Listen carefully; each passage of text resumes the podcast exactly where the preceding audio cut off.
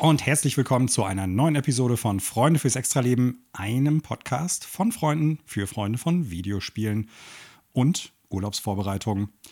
Mein Name ist Manuel, ich begrüße alle Zuhörenden da draußen und wie nahezu jede Woche begrüße ich auch Daniel. Hallo Daniel. Hallo Manuel, mir ist zumindest keine Folge bekannt, die du ohne mich aufgenommen hast. Ja, ich lebe etwas in der Zukunft. Ah. Ja, okay, das könnt, könnte passieren. Könnte passieren. Ja, äh, aber natürlich äh, bin ich sonst regelmäßiger Gast, darf ich glaube ich noch sagen, ne? Ja, doch, ich glaube schon. Also Ja. das sei dir gewährt, auf jeden Fall. Danke, Wie geht's dir danke. heute? Ah, ich bin erschöpft. Äh, Ja, wie das so ist, wenn man Urlaub hat, ne? ja, das Problem ist bloß, äh, dass ich den Urlaub ähm, bisher auch damit verbracht habe, den Dachboden meines Elternhauses aufzuräumen. Mhm. Oh, das ist wirklich körperliche Arbeit. Ich weiß nicht, ob du dir das äh, vorstellen kannst, aber ja, eigentlich weiß ich, dass du es kannst. Und wir haben auch schon äh, privat darüber gesprochen, dass sich da Unmengen an Dingen finden, die schon vor 30 Jahren wahrscheinlich hätten entsorgt werden müssen. Aber oh, so ein Haus, ne? Wir sind ja beide so, unsere Eltern besitzen ja, sind ja im Besitz eines Einfamilienhauses. Ja. Ist auch eine tolle Sache Ja. die können sich ja heute kaum Leute leisten, aber manchmal ist es auch nicht gut, Leuten zu viel Platz zu lassen. Hm. Zumindest Leuten, die sich nicht gut von alten Sachen trennen können, meinst du? Ja, generell. Also, ne, ich will jetzt hier meine Eltern gar nicht schlecht reden. Ich glaube einfach, die Tendenz ist auch über einen Zeitraum von, keine Ahnung, 40 Jahren oder so, sammelt sich einfach Shit an. Also, du musst schon ultra diszipliniert sein, wenn du da nicht anfängst, mehr oder weniger ungenutzte Räume mit irgendeinem Scheiß nach und nach vollzustellen. Hm. Ne, mal hier, mal da. Mhm. irgendwann äh, ist es dann aber soweit. Dann merkt man, shit, warum steht hier eigentlich nur noch shit rum? Ja, Story of my last week. Ähm, aber nebenbei habe ich natürlich trotzdem ein bisschen Zeit gefunden zu zocken und auch die schönen Dinge zu genießen, später aufzustehen und so weiter und so fort. Das freut mich, denn Ich habe auch noch Luxus eine hatte ich Erfahrung. nicht. Ge- Ja, ne, ich weiß, du musstest viel arbeiten. Das tut mir echt äh, leid. Ich will jetzt, ich jammer auf hohem Niveau, aber ich kann jetzt bisher nicht wirklich von Urlaub sprechen, von Arbeitslaub oder so. Ähm, ich habe aber noch eine äh, interessante Erfahrung da gemacht, beziehungsweise äh, will gleich noch was ansprechen hier, was Mhm, mir mhm. während des Sortierens auch meine alten Sachen aufgefallen ist. Denn Mm. fairerweise muss ich ja sagen, dass ich da auch noch eine Menge alten Stuff von mir rumliegen habe, hatte. Ähm, genau, aber dazu äh, kommen wir gleich. Wir müssen, glaube ich, noch was von letzte Woche erstmal korrigieren, Manuel. Ne? Ja, das ist richtig. Aber äh, wo wir gerade beim Thema sind, auf dem Dachboden halt rumrödeln und irgendwelche alten Sachen finden. Äh, du willst mir doch hoffentlich jetzt gleich erzählen, dass du äh, eine alte Mario 64 äh, Cartridge, complete in Box, also original verpackt, äh, Ja. Vata äh, begutachtet mit 90 Prozent für umgerechnet 1,5 Millionen gefunden hast. Wenn das so wäre, Manuel, würde ich jetzt hier nicht sitzen, sondern würde dir quasi irgendwie, keine Ahnung, meinen äh, blanken Arsch aus der Karibik in die Kamera halten. Ich glaube nicht, dass du das dann machen würdest. Naja, wahrscheinlich nicht. Obwohl, was macht man, wenn man dann 1,2 Millionen auf einmal hat? 1,5, ich bitte dich. 1,5, Entschuldigung. Ja, wahrscheinlich hätte ich es eh noch nicht, weil dann Auktionshaus und irgendwie Transaktionsfenster, äh, wie lange das dann dauert, dies, das und so. Hm. Vielleicht wäre ich auch ganz normal hier zur Aufnahme hingekommen. Äh, Notiz für die Hörer, ich sitze wieder bei Manuel äh, und hätte dir aber einfach Bargeld mitgebracht. So ein Koffer. Ja, ist einfach so. Ja, Ja, warum nicht? 10.000. Who cares? Bitte. Ich habe jetzt genug. Konto ist voll, es läuft schon über. Ja, äh, Ja. nee, habe ich leider nicht gefunden. Sorry. Schade, schade, schade. Aber ähm, naja, hätte ja sein können. Äh, N64 hast du ja damals gehabt. Das stimmt. Habe ich auch noch. Habe ich diese Woche noch sortiert während meiner Ah. Aufräumen-Aufgabe. Ja, du hast es gerade schon angesprochen. Äh, es gibt noch etwas, was wir von letzter Woche äh, berichtigen müssen. Wir hatten in der vergangenen Episode ja darüber gesprochen, dass die Switch Modell OLED angekündigt worden ist von Nintendo und äh, wir so ein bisschen perplex oder überrascht waren, dass es halt keine Switch Pro oder eine Switch 2 ist und äh, das ganze Ding dann für uns vermeintlich doch recht teuer ist für 399 Euro. Äh, direkt im Nachgang hatte ich dann halt äh, nachgeschaut und habe gesehen, Mediamarkt, Saturn und so weiter bieten dieses Gerät nicht für 399, sondern für 349 an. Also doch der US-Dollar-Preis einfach 1 zu 1 in Euro. Ja, genau so ist es. Das andere war sehr wahrscheinlich einfach nur so ein Stellvertreterpreis, ja, solange es noch nicht klar war. Genau. Und damit ist es günstiger. Hat sich für dich damit, ich sag mal, der Blick auf diese Konsole geändert? Nö. Ähm, aus genau den gleichen Gründen, die ich letzte Woche, Woche schon genannt hatte, dass eben, ähm, ja, also ich sehe halt für mich im Moment, auch wenn ein besserer Screen und ein OLED-Screen irgendwie cool wären, solange meine Switch so problemlos funktioniert, wie sie es tut, sehe ich keinen Grund darin, nochmal 350 Euro auszugeben. Äh, zumal das, was nicht gut funktioniert an der Switch, wenn es denn bisher ein Problem äh, ist bei einem Joy-Con Drift, äh, dadurch auch nicht gelöst ist Nö. durch den Kauf einer neuen. Mhm. das ist so. Ja. Ja. nee, deswegen, also die, ich kaufe gerne und viel von Nintendo, aber die 350 statt 399 Euro kriegen sie nicht von mir. Ja, sieht bei mir genauso aus. Es hat sich dadurch auch nichts getan. Daniel, gibt es bei dir sonst noch irgendwie was Neues? Ja, äh, ich dachte mir tatsächlich, wir können so ein bisschen. Äh ich stelle dir mal eine Frage, Manuel. Ah, jetzt bin ich gespannt. Äh, du bist ja physischer Sammler, ne? Ja, ich sammle physisch. Ja, äh, auch heute noch. Also ich bin ja so auf so einem äh, Zwischen, nein, eigentlich schon kein Zwischenweg mehr. Eigentlich kaufe ich fast alles noch digital. So die ein oder andere physische Edition, Spiele kaufe ich schon noch, aber eher selten mittlerweile. Mhm. Und äh, ich habe beim Aufräumen meiner alten Spielesammlung, Teil ist nämlich tatsächlich noch bei meinen Eltern aus Platzgründen, äh, mhm. was festgestellt und habe mich da so gefragt, was würdest du, oder nein, was findest du gut an einer Special Edition, Manuel? Wann ist für dich eine Special Edition eines Spiels attraktiv? Ah, ja. Interessante Frage. Äh, erstmal muss mich das Spiel natürlich interessieren. Also ich würde mir ja, nicht gut, einfach eine klar. Special Edition kaufen, die vielleicht interessant oder cool oder abgefahren ist. Selbst wenn ich das Spiel nicht gut finde, würde ich sie mir dann nicht kaufen. Hm. Ich bin auch in den vergangenen Jahren dazu übergegangen, eigentlich recht wenig Special Editions zu kaufen, muss ich sagen. Also eine Zeit lang habe ich sehr viel und fast alles von Nintendo zum Beispiel an Special Editions mitgenommen. Ja. Ähm, da ist es mir dann irgendwann gerade so in der Wii U-Ära ich will nicht sagen auf den Senkel gegangen, aber da hat mich so ein bisschen enttäuscht, dass die fast immer in der gleichen Machart waren. Ne? Du hast fast immer die gleiche Box gehabt, du hast fast immer das mhm. Spiel drin gehabt, du, hast fast, du hast fast immer dann halt ein Amiibo dabei gehabt in der Wii U-Ära ja. und vielleicht noch entweder eine CD oder ein Artbook. So, und das, äh, weil die alle so, ich sag mal, fast schon lieblos oder generisch halt wirkten, bin ich darüber dann so ein bisschen davon abgekommen. Äh, die letzte Collectors Edition, die ich mir dann gekauft habe, nach langer Zeit mal wieder die erste, war tatsächlich äh, die Ori Collectors Edition von I Am 8-Bit, mhm. die natürlich aber auch in der ganzen Machart unglaublich fantastisch ist, weil das das ganze Set klappt so nach links und rechts auf. Du kannst dann die einzelnen Sachen nach oben hin rausschieben. Das sieht einfach super fantastisch aus, das ganze Ding. Ich habe früher schon mal kurz davon berichtet.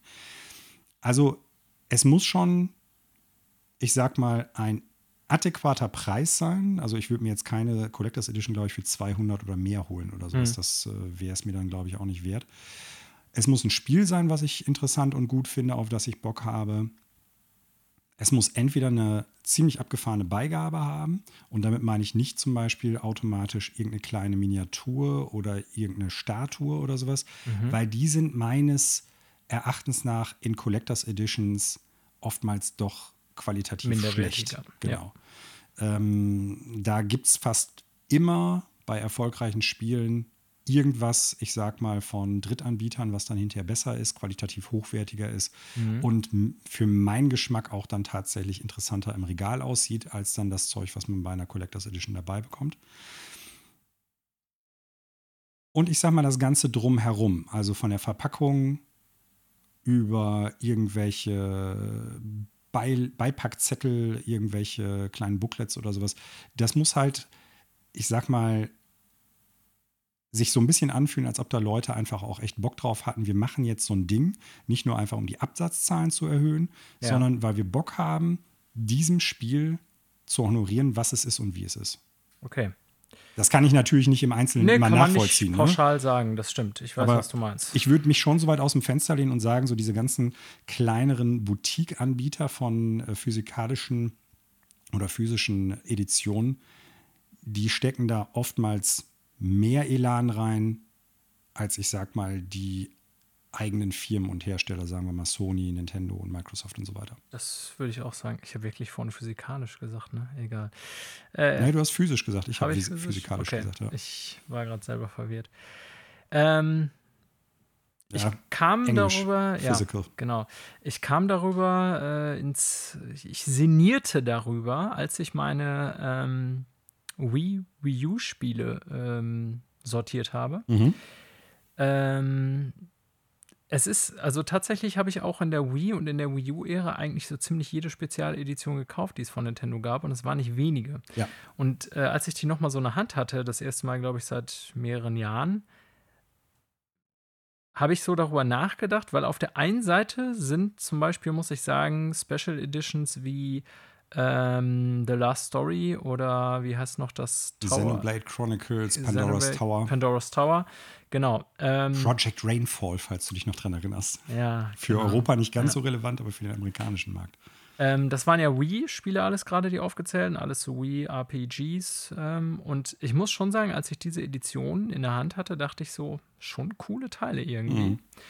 Ähm, letztendlich dann oft natürlich so eine Kombination aus, zum Beispiel, dass es ein Steelbook dabei gab, ein Artbook, ein kleines noch irgendwie. Äh, bei äh, Xenoblade Chronicles war noch irgendwas anderes dabei. Ein Controller war dabei. Controller. Ein roter. Ähm, genau, was auch irgendwie was sehr Spezielles war.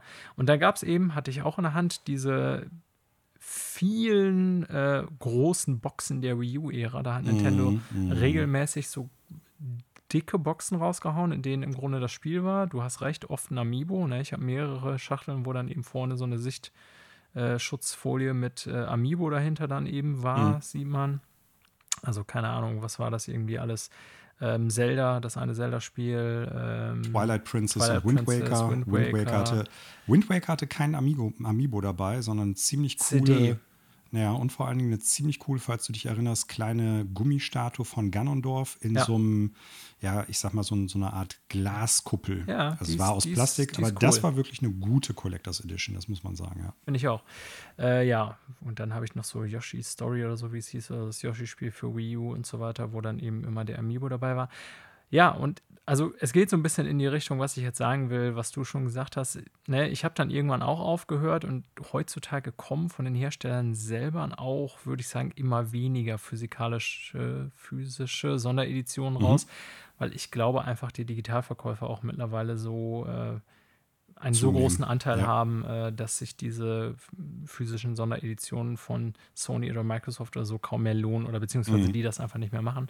Aber da habe ich noch so darüber nachgedacht. Ja, ne, ich war auf der einen Seite immer total Fan von sowas. Auf der anderen Seite, wenn ich da so heute drauf zurückgucke, was ich so für Sondereditionen habe, ist das meistens leider, muss man sagen, eher nicht das Gelbe vom Ei, weil mhm. wenn mhm. das so kleine Artbooks sind, die dann so wirklich nur so kleine sind, dann sind die ja, immer ganz nett, können auch cool sein, aber eigentlich war das dann immer so, dass ich mir gedacht habe, ey, ich will davon ein richtiges Artbook haben ja. und dann für einige Spiele sogar noch das richtige Artbook zusätzlich gekauft habe. Ja, ne, also mhm. das, das mhm. dicke sozusagen. Ähm, Gibt es natürlich auch nicht zu jedem Spiel, muss man auch sagen. Aber ich bin ja auch so ein Typ, ich kaufe halt auch Artbooks. Und das Gleiche ist irgendwie, hast du gerade schon gesagt, bei den Figuren der Fall. Ne? Ich hatte mhm. so einige Figuren davon in der Hand und dachte so, ja, die Idee ist cool und zum Beispiel wie Zelda, Wind Waker hast du jetzt vorhin genannt, da ist tatsächlich eine Figur dabei, die sind dann natürlich oft nicht so groß, aber die ist wirklich gut gemacht. Mhm. Ne? Aber oft war das so Dinger, wo ich dann auch dachte, ja, nett gemeint, aber wenn ich von dem Game oder der Figur eine Statue oder Figur zu Hause haben möchte, dann würde ich, glaube ich, doch, oder habe ich teilweise auch sogar dann doch nochmal die Euro in die Hand genommen und mir eine richtige gekauft. Verstehst du, was ich mhm. meine? Ja, ja. Also ja, das sind halt oft dann so ein bisschen so gimmickartige Dinger gewesen in diesen Sondereditionen. Ähm, und da habe ich dann überlegt, okay, was würde mich heute reizen? Ich bin natürlich auch zum Beispiel Soundtracks auf Vinyl, finde ich geil. Mhm. Ist natürlich sehr spezialisiert, aber sowas wäre zum Beispiel eine Sonderedition, wenn die von vornherein sagen, hier ist dabei noch der komplette Soundtrack auf Vinyl, finde ich cool. Ähm, ne, eine vernünftige Statue, die, wenn mhm. sie dann ansprechend ist, sowas fände ich nach wie vor ganz gut. Ähm, oder, ja, keine Ahnung, es könnte sogar, je nachdem, was es ist, irgendwie so eine Tasche oder so dabei sein. Vielleicht so Mhm. eine Gürteltasche oder so, die ganz cool wäre. Ich habe noch Erinnerung, dass bei Infamous damals auf PS4 so eine Ja. Mütze dabei war. Ob die jetzt gut war oder nicht, kann man darüber streiten. Und bei dem anderen Infamous-Teil war tatsächlich diese Bauchtasche dabei. Was? Echt? Das habe ich nicht mehr beim ersten oder beim zweiten, ich bin mir nicht mehr Witzig. sicher. Naja, also hab, kam ich so drüber ins, die Mütze, äh, ja, ins Denken, weil einerseits, genau, einerseits fand ich diese ganzen äh, PS3 und Wii und Wii U-Packungen und so, die ich da rumfliegen hatte, total cool. Auf der anderen Seite dachte ich, naja, äh, leider muss man auch sagen, die meisten Dinge, die dabei waren, ähm, ja, hat man dann auf Dauer nicht irgendwie optisch rumstehen, weil das ist ja eigentlich Mhm. der Sinn, dass du ein Ja. optisches oder einen Nutzermehrwert hast, so im Sinne von Soundtrack oder so, ne? Ja, vom, Konsum, äh, vom Konsumentenstandpunkt oder Sam- Sammlerstandpunkt aus sicherlich. Ne? Vom Herstellerstandpunkt aus ist es einfach nur ganz oft so, auf der einen Seite halt dieses äh, FOMO-Prinzip Fear of Missing Out halt irgendwie Ja, anzusprechen, ne? weil es Ja. halt was Limitiertes, was Besonderes ist und Ja. damit dann halt die Verkaufszahlen und die Vorbestellerzahlen nach oben zu treiben. Und äh, die Beigaben, die du da hast, sind natürlich immer nach dem Motto, möglichst günstig einen vermeintlich hohen Mehrwert generieren. Ne? Also das heißt, möglichst günstig produziertes Zeug dazu packen. Aber vom Gefühl her soll es den Anschein erwecken, dass es halt möglichst hochwertig ist und äh, viel kostet, damit du halt eine, ein ziemliches Markup oder eine, eine ziemliche Zusatzspanne an Kohle da drauf schlagen kannst. Weswegen ich persönlich dann ja auch immer denke, okay, das erklärt, warum da jetzt nur ein Amiibo zum Beispiel bei Nintendo dabei war oder Ja. die Figuren, die du dann da drin hast oder die Statuen oder so jetzt nicht so hochwertig sind wie dann irgendwelche Spezialsachen, die du von, ich will jetzt nicht irgendwie äh, Veta sagen oder sowas, aber vergleichbaren Firmen, First for Figures oder sowas, Ja. bekommst. Ne? Das ist so.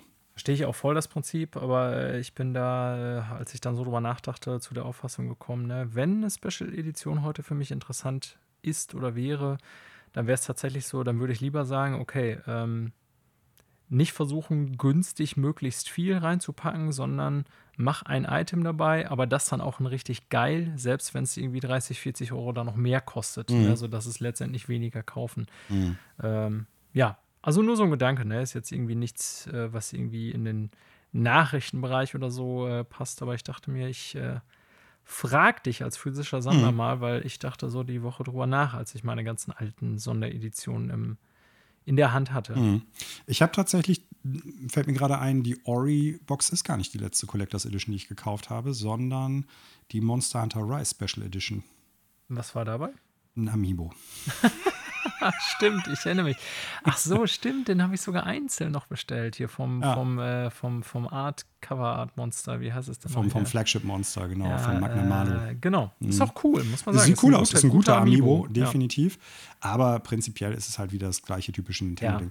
Nintendo hat auch ein paar echt, natürlich jetzt nicht äh, ein hauseigenes Spiel, aber hat durchaus ein, zwei, wie ich finde, sehr coole Collectors Editions auch rausgebracht. Ne? Unter anderem die Monster Hunter Try Collectors Edition, die du, glaube ich, auch hast. Diese kleine auch. Truhe Diese kleine Truhe habe ich noch mit dem Controller drin, mit ja. diesem kleinen, ich glaube, ein Rathalos-Kopf war da drin. Äh, dann hast du noch so eine Sache gehabt, wenn du das gekauft hast, konntest du das noch ein, konntest du einen Code eingeben, dann hast du noch den zweiten aus der Collectors Edition, den Kopf zugeschickt bekommen. Ja. Und du konntest noch irgendwie was machen, dann hast du den dritten, weil es so drei einzelne Köpfe gab, von drei Viechern, ich glaube, den Kuropeko, den hast du noch gekriegt.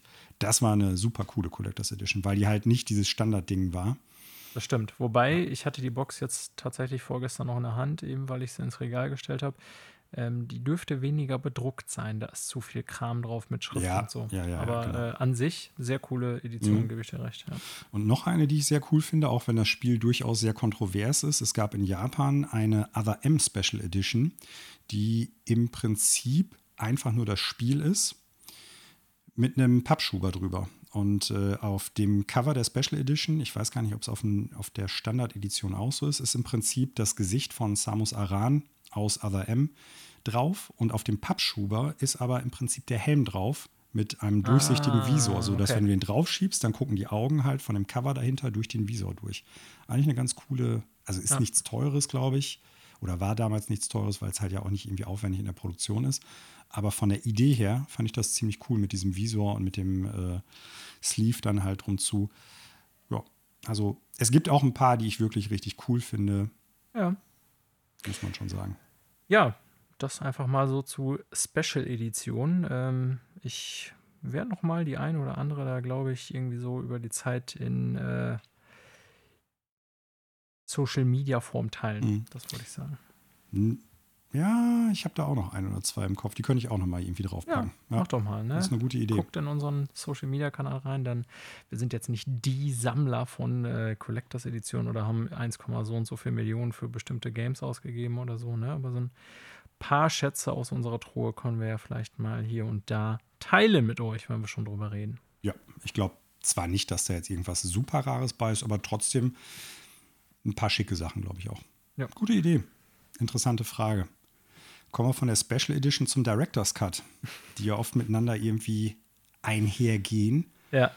Du hast nochmal Kojima und der Director's Cut aufgeschrieben, Daniel. Genau, äh, auch das nicht nachrichtenwürdig, aber ich habe es irgendwie mal so hier noch aufgeschrieben als kleine Notiz sozusagen. Äh, weil ich mich so ein bisschen darüber ablegen musste, dass ich letztes Mal noch gesagt habe, warum heißt das Ding eigentlich Director's Cut? Ähm, ist das nicht quasi schon das Spiel, was wir vorher bekommen haben und jetzt irgendwie Kojima in einem Statement dann darauf einging und sagte, ja, er mag das eigentlich nicht wirklich, dass das Teil der Director's Cut heißt. Ne? Mhm. Er hat auch, glaube ich, eine Alternative vorgeschlagen, wie das eigentlich heißen müsste. Ich kann mich jetzt leider nicht mehr erinnern. Ähm, ja, nur so als kleine Anekdote am Rande. Ich dachte halt irgendwie, naja, ganz ehrlich, ich glaube, eigentlich findest du es ziemlich geil, dass es Director's Cut ist. Und aber ja, äh, also ich habe mich dann auch gefragt, ja, wer legt den Namen denn fest? Keine Ahnung, macht das Sony alleine so als Publisher? Ich, also kam mir äh, seltsam vor, dieses Statement von ihm. Ähm, aber zumindest scheint ihn ja wohl irgendwie insofern was dran zu stören, als dass er dazu ein Statement überhaupt abgegeben hat. Ne? Und weil ich letztes Mal so ein bisschen äh, auf ihm rumhackte, dass es so heißt irgendwie und er sich selber wieder in den Mittelpunkt stellt, äh, will ich ihm zumindest äh, den Punkt geben, dass er darauf mhm. hingewiesen hat.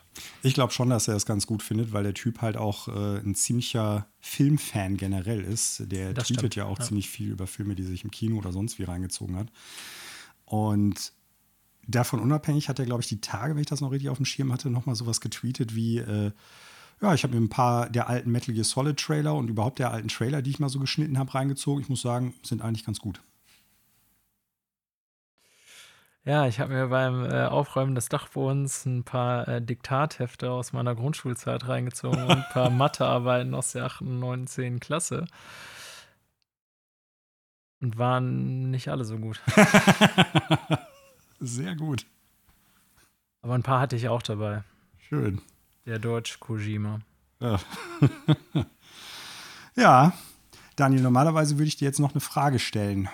Ja, nämlich was ich spiele. Ja, was wird denn hier gespielt? Diese Woche ist es allerdings ein bisschen anders. Wir Aus, drehen voll äh, durch diese Woche. Diversen Gründen werden die, wird diese Woche die Episode, die ihr jetzt heute hört, und auch die nächsten paar Episoden etwas anders als sonst werden. Das hat damit zu tun, wir haben es eben schon angesprochen, du hast Urlaub und mhm. äh, du willst die große weite Welt erkunden. Und zwar nicht irgendwie in Breath of the Wild auf irgendeinem Pony, sondern einfach Urlaub machen genau. ein bisschen umherreisen. Und dementsprechend äh, nehmen wir jetzt auch etwas versetzt auf. Zum Beispiel die Episode heute nehmen wir nicht wie sonst üblich auf einem Sonntag auf, sondern auf einem Donnerstag. Das bedeutet, dass es durchaus Neuigkeiten geben kann, die wir, wenn ihr diese Episode jetzt nächste Woche Dienstag hört, noch nicht aufgreifen können, weil die einfach jetzt noch nicht da waren auf dem Donnerstag. Mhm, mhm. Und zeitgleich bedeutet das auch, dass wir noch nicht so viel neues Zeug gespielt haben. Und wir haben uns dann gedacht, wir lassen das Was wird denn hier gespielt äh, Segment diese Woche etwas hinten überfallen und machen dafür nächste Woche einen etwas ja, tiefgreifenderen Blick auf ein Spiel, das du aktuell wieder spielst. Du hast letzte Woche schon darauf hingewiesen, wenn ich es richtig auf dem Schirm habe. Horizon Zero Dawn. Ja. Und ähm, da werden wir mal ein bisschen in die Tiefe gehen, darüber sprechen. Es ist natürlich ein älteres Spiel. Aber es ist äh, auf der einen Seite ein Spiel, das mir sehr gut gefallen hat, dass du jetzt das erste Mal wirklich spielst in Vorbereitung auf Forbidden West, das ja noch dieses Jahr angeblich kommen soll. Mhm, mhm. also den zweiten Teil. Und äh, weil wir auch einfach mal gucken wollen, ob euch, liebe Zuhörende da draußen, das Format eventuell gefällt, dass wir mal einen, ja, wirklich äh, sehr, sehr, sehr weitschweifenden und äh, etwas langatmigen Blick auf ein einzelnes Spiel legen. Ähm, und deshalb lassen wir, was wird denn hier gespielt diese Woche, etwas außen vor. Jupp. Ich kann nur sagen, ich zocke weiterhin Final Fantasy VII Remake Intergrade und äh, Professor Layton and the Astron Legacy. Und du, soweit ich das jetzt verstehen kann, äh, ja, du zockst ja eh nichts mehr. Gar nicht mehr. Ja. Ja, ja das ist doch äh, mal ein schnelles Segment gewesen. Ja. Rekordzeit. Richtig. Ich glaube, wir brauchen auch äh, viel, viel, viel, viel Zeit für die Neuigkeiten aus der Videospielbranche, oder? Also viel, viel, viel weiß ich nicht, aber äh, ein paar Minuten werden es schon sein, wie immer. Und auch diese Woche gab es durchaus einige interessante Neuigkeiten, wie ich finde. Hast du einen besonderen Wunsch, womit wir anfangen wollen? Oder sollen wir uns einfach, äh, so wie wir es aufgeschrieben haben, von oben nach unten durchwursteln? Du bist der Showmaster heute. Du darfst gerne das Thema vorgeben, das erste. Dann nehmen wir ein ganz, ganz, ganz schnelles, das überraschendste Thema tatsächlich diese Woche. Ich hatte nicht damit gerechnet, dass es passieren könnte.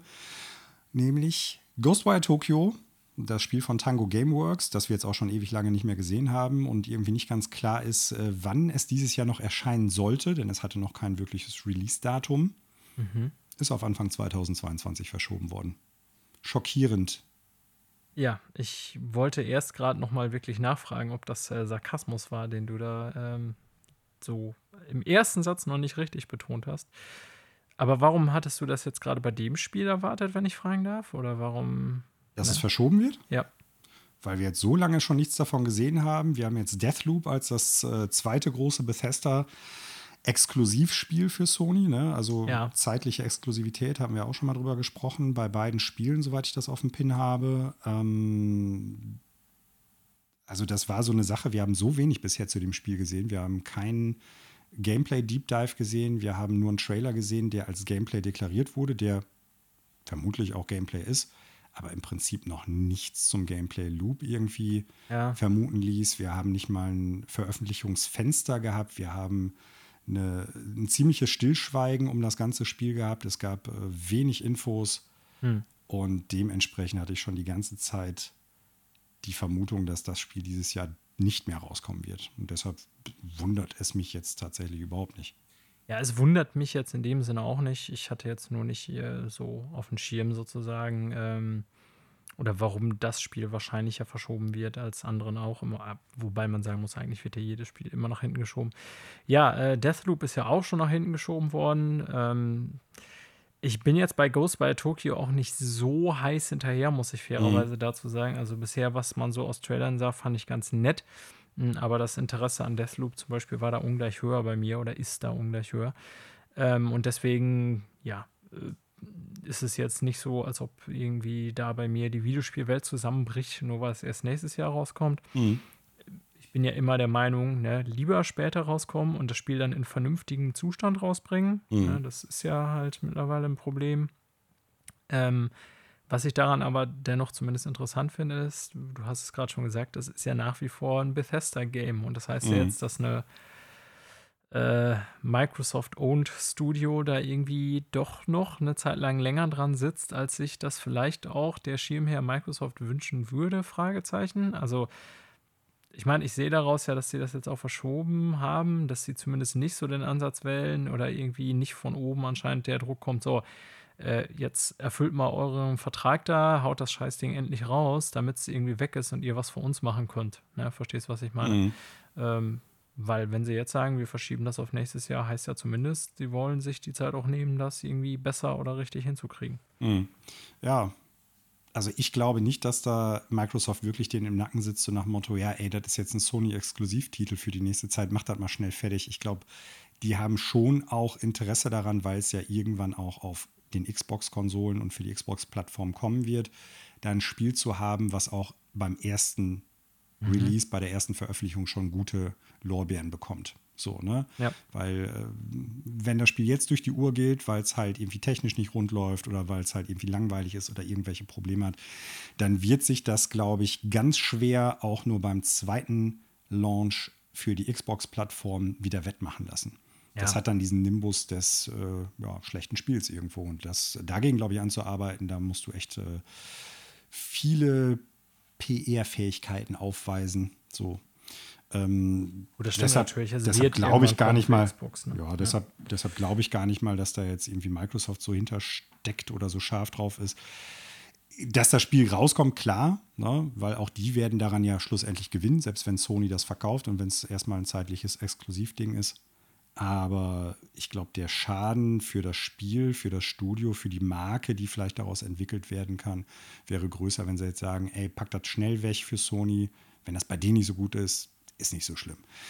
Ähm, darüber hinaus könnte ich mir allerdings auch vorstellen, äh, dass die die Zeit einfach nochmal brauchen, weil vielleicht das ganze Gameplay-Konzept auch irgendwie nicht so rund gewesen ist. Ich möchte das Spiel jetzt nicht irgendwie vorverurteilen, aber man hat halt so wenig gesehen, mhm. dass ich mir da noch nichts drunter vorstellen kann. Und dass einfach das ganze Ding da auch insgesamt länger gebraucht hat oder brauchte, um jetzt in einen Status zu gelangen, der dann halt ein möglichst gutes Spiel verheißen könnte. Also ich fand die beiden anderen Spiele von denen, Evil Within 1 und 2, fand ich gut. Mhm. Aber es waren jetzt auch keine, ich sag mal, 10 von 10 Spielen, sondern eher so Siebener, gute Siebener-Spiele. Ich äh, bleibe ja dabei, 7 von 10 ist in der Regel immer noch ein gutes Spiel. Aber durchaus wohl Spiele, die äh, ein paar Schwachstellen hatten. So, ja. Und äh, das ist jetzt was mehr oder weniger scheinbar komplett anderes. Ne? Es ist halt nicht ein Klon von einem typischen Shinji Mikami-Spiel, also Resident Evil, bloß in einem neuen Gewand, sondern es scheint ja was ganz anderes zu sein, First-Person-Perspektive und so. Ich könnte mir vorstellen, dass da einfach auch wirklich mehr Zeit für gebraucht worden ist. Plus natürlich Covid. Japan ist äh, lange Zeit sehr eingeschränkt dadurch auch gewesen. Und ja, vor dem Hintergrund, glaube ich, haben die einfach tatsächlich die Zeit gebraucht. In dem Statement haben sie auch nochmal gesagt, ja, wir wollen halt verhindern, dass im Prinzip das Studio viel crunchen muss. Mhm das ja auch dann erstmal sich jetzt schön liest und ein hehrer Ansatz ist. Ob das jetzt so stimmt, wissen wir nicht. Ähm, ich bin gespannt. Ich habe Bock auf das Spiel. Es sieht sehr eigenständig aus. Was es genau wird, wie der Gameplay-Loop ist, kann ich noch gar nicht sagen irgendwie. Habe ich noch gar keine richtige Einschätzung zu. Trotzdem interessiert mich das Spiel. Aber verwundert bin ich, wie ich es eben schon sagte, überhaupt nicht, dass es verschoben wird. Ja, wir werden dann nächstes Jahr schlauer sein und bis dahin ja auch vorher mal ein bisschen Gameplay wirklich sehen.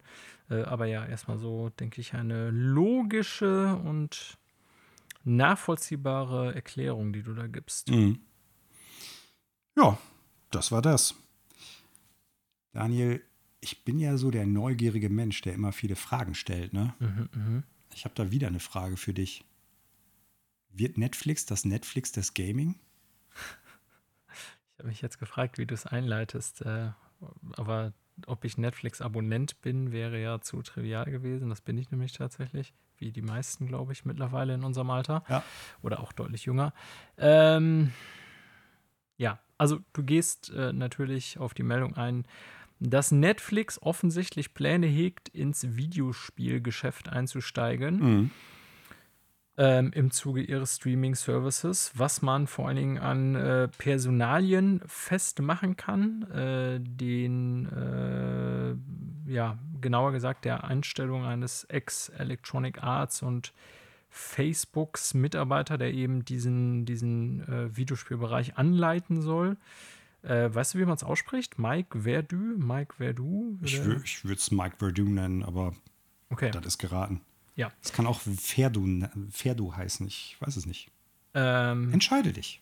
Ja, genau. Der ist auf jeden Fall jetzt äh, Vice President of Game Development bei Netflix. Ne, hat also noch quasi einen über sich, Herrn Greg Peters. Aber äh, ist ja neu eingestellt worden und äh, hat zum Beispiel, wie gesagt, bei Electronic Arts gearbeitet, bei Facebook wohl vor allen Dingen im Oculus-Bereich, also im VR-Bereich. Ähm, und. Singa ja. Wie auch immer, also man kann nicht erst seit dieser Personalie, aber auch anhand dieser, dieser neuen Personalbesetzung äh, feststellen, dass Netflix äh, den Bereich Videospiele angreifen will. Und ob Netflix das Netflix des Gaming wird, äh, nein. Ähm, also ich glaube tatsächlich, wie so viele Unternehmen, die mal eben versuchen, so in den Bereich Videospiele einzusteigen, also selbst wenn sie groß sind, und Netflix ist ja nicht ansatzweise so groß wie Amazon oder Google oder so, mhm. ähm, wird das gar nicht so einfach. Ne? Also ich will nicht sagen, dass sie damit keinen Erfolg haben werden. Vielleicht präsentiert Netflix uns da irgendwas total Geiles, was irgendwie wirklich auch... Ähm, ein guter Prozentteil der Netflix-Abonnenten nutzt, weil sie denken, das ist ein echter Mehrwert, den der Service hat. Mhm. Ähm, aber ich zweifle bisher schon noch, ähm, wie und was das dann sein soll, weil eins ist ja mal klar, das kann bei Netflix eigentlich nur darüber funktionieren, dass die ähnlich wie Stadia eben cloud-basierte Spiele oder Systeme anbieten. Mhm. Denn Netflix lebt ja davon, dass man das als Abo-Service auf so ziemlich jedem Gerät abspielen kann, was irgendwie ja. eine Internetverbindung hat. Und äh, das wird ja dann für den Bereich Netflix Gaming, Netflix Spiele auch so sein. Ich kann mir nichts anderes vorstellen. Die werden ja nicht anfangen, neue Hardware oder eigene Hardware zu verkaufen. Mhm. Äh, und das heißt dann wiederum, das müssen so ähm, Cloud-Internet-basierte Spiele sein. Also ich hoffe nicht so Facebook-Minispielmäßig, wie das früher mal auf Facebook eine Zeit lang total Trend war, sondern dass das irgendwie schon richtige Spiele sein sollen. Ja, und wie das dann aussieht, äh, was die uns da kredenzen, je nach Internetqualität und was auch an Spielen und ob man wirklich da mal sagt, ey, ich log mich heute mal bei Netflix ein, um was zu spielen, daran habe ich jetzt erstmal starke Zweifel, weil ich einfach den Einstieg in dieses Business, äh, so mir nichts, dir nichts für nicht so easy halte, selbst wenn man sich erfahrene Leute ins Boot holt dafür, was sie ja offensichtlich tun. Ähm, ja, es ist einfach ein Markt, der sehr umkämpft ist. Mhm. Ne? So, und deswegen ist natürlich bei hoher Konkurrenz, Konkurrenz belebt bekanntlich auch das Geschäft, auch oft eine hohe Qualität da. Und das kann man ja durchaus, denke ich, über Videospiele auch sagen. Mhm. Und das heißt, ich muss mich gegen viele Wettbewerber, Mitbewerber durchsetzen. Und ähm, ich glaube zumindest, dass sie es da nicht einfach haben werden. Und was dann letztendlich daraus wird, ja, die sollen mir mal erstmal ihr eigenes Spiel kredenzen und dann werde ich mal sagen, was ich davon halte. Mhm. Ja, das ist ja grundsätzlich immer so, ne? Solange ja. man es noch nicht wirklich selber spielen konnte, dann ist es erstmal schwierig nachzuhalten, wie gut die Qualität dann da ist. Ähm, also, so wie ich das verstanden habe, ist es ja vor allen Dingen so, dass es gar nicht darum geht, jetzt irgendwie eine Alternative zu Stadia, Luna, ähm, Game Pass oder äh, nicht Game Pass, sondern äh, Xcloud oder vergleichbaren Services zu bieten, sondern einfach zu sagen, wir bieten einen neuen Mehrwert für Netflix-Benutzer. Ja, und genau. das dann also Erweiterung des Abos. Genau, nee, ja. gar nicht mal Erweiterung des Abos, sondern im Prinzip, wir haben ein, wie soll man sagen, ein einen neuen Angebotsteil, der in deiner Subscription mit drin ist. Ja, das meine ich. Und ja. äh, man wird dann halt genauso wie man die Serien und Filme und bestimmte andere Sachen, die Netflix über deren Streaming-Service anbietet, einfach diese Spiele dabei haben. Und das soll vor allen Dingen erstmal auch mit wenigen Spielen starten. Mhm. Und ähnlich wie es Netflix ja auch macht, dann immer weiter ausbauen und gucken, was funktioniert, was funktioniert nicht. Also ich glaube nicht, dass das jetzt dazu führen wird, dass Netflix zum de facto Must-Have Streaming-Service für Spieler automatisch werden wird. Ich glaube aber schon, dass das ein interessantes Konzept ist, um einfach die Leute bei der Stange zu halten, von, also die, die Netflix-Kunden bei der Stange zu halten. Ja, also ich habe ja in den letzten Wochen, Monaten, äh, nee, eher Wochen schon mal gesagt, ähm, dass ich eh finde, dass Netflix schwächer geworden ist, weil die einfach zu viel Shit raushauen, von dem die mal einfach gucken wollen, ob es irgendjemanden interessiert. Und dann quasi sich nach einer Staffel überlegen, ja, führen wir das jetzt fort oder nicht. Also da ist eine Menge Quantität und meiner Meinung nach sollten sie mehr auf Qualität setzen. Mhm. Und ich überlege jetzt gerade für mich, der ja natürlich sehr gaming-affin ist, ob das für mich Netflix Mehrwert darstellen wird. Ähm, ja, kommt aufs Spiel an, keine Ahnung. Aber Klar es bleibt ja dann trotzdem irgendwie immer dabei. Ähm, es geht ja nicht nur darum, äh, ob das Spiel sozusagen in welchem Service vorhanden ist, sondern auch wie ich das spiele. Und bei Netflix stelle ich mir vor, ja, dann kann ich irgendwie, keine Ahnung, wenn ich das auf ein äh, iPad gucken würde, wahrscheinlich einen Controller mit dem iPad verbinden, wie das bei Apple Arcade auch ist. Oder kann man das dann nutzen? Oder muss man dann alles über Netz, Netflix-App äh, mit Touchscreen machen? Pff keine Ahnung, also ich kann mir noch nicht so ganz vorstellen, was sie da anbieten sollen, aber das müssen schon eher, glaube ich, simple Spiele sein, weil Netflix, wie gesagt, lebt ja davon, dass es auf jedem Bildschirm im Grunde mhm. läuft. Und wenn die jetzt ihr Spielesegment völlig davon ausschließen würden und sagen, ja, hier, um unsere Spiele im Service zu nutzen, brauchst du äh, Computer und Tastatur. Ich glaube, dann wäre das völlig irrelevant für deren Zielgruppe. Mhm.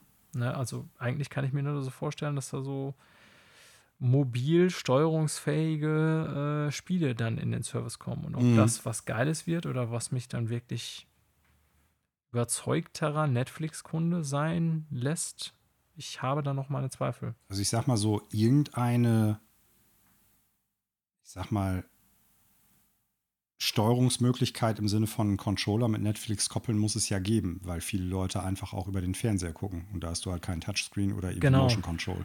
Das also stimmt. das wird es, denke ich, ziemlich sicher geben müssen. Ob es Ja. dann ein Netflix-Controller wird oder du kannst einfach irgendeinen Bluetooth-Controller damit koppeln oder sowas. Oder es wird irgendeine Sprachsteuerung werden. Ne? ja. Wobei das dann Boah, please don't. Ja, ich weiß nicht, Ich glaube das nicht, weil dann Nee. brauchst du ja trotzdem auch noch ein Mikrofon oder so. Genau. Ne? Aber äh, ich denke, irgendein, irgendeine Möglichkeit der Steuerung wirst du generell haben und nur zum Beispiel über ein Tastensystem, das jetzt irgendwie mit der Fernbedienung des Fernsehers funktioniert, kann ich mir das nicht vorstellen, weil die dafür einfach von Anbieter zu Anbieter zu unterschiedlich sind. Genau, das ist ja das Problem. Ne? Und ich weiß nicht, ob du diese, ich nenne es mal, interaktiven Filme, Serien auf Netflix jemals geschaut hast, irgendwas von. Es gibt ja zum Beispiel Black von Mirror Black Mirror, äh, genau, von ja. Bear Grylls gibt es ja noch Überleben in der Wildnis Mhm. hier, auch so eine interaktive Folge. Das ist natürlich so, keine Ahnung, so 90er Interactive Movie-Shit, Mhm. der eigentlich völlig Banane ist. Ne? Dass wenn du dann bei Black Mirror, den hatte ich mir tatsächlich angeguckt, das ist ja ein Film in dem Fall, und dann du an ein paar Stellen Entscheidungen treffen kannst, aber äh, da geht es ja schon los, so mit Plattformsegmentierung und Software, Hardware-Support und so weiter, weil äh, wir haben das damals über meinen Apple TV, glaube ich, geguckt. Da ging es problemlos, weil die App wird ja ständig aktualisiert, die Netflix-App. Mhm.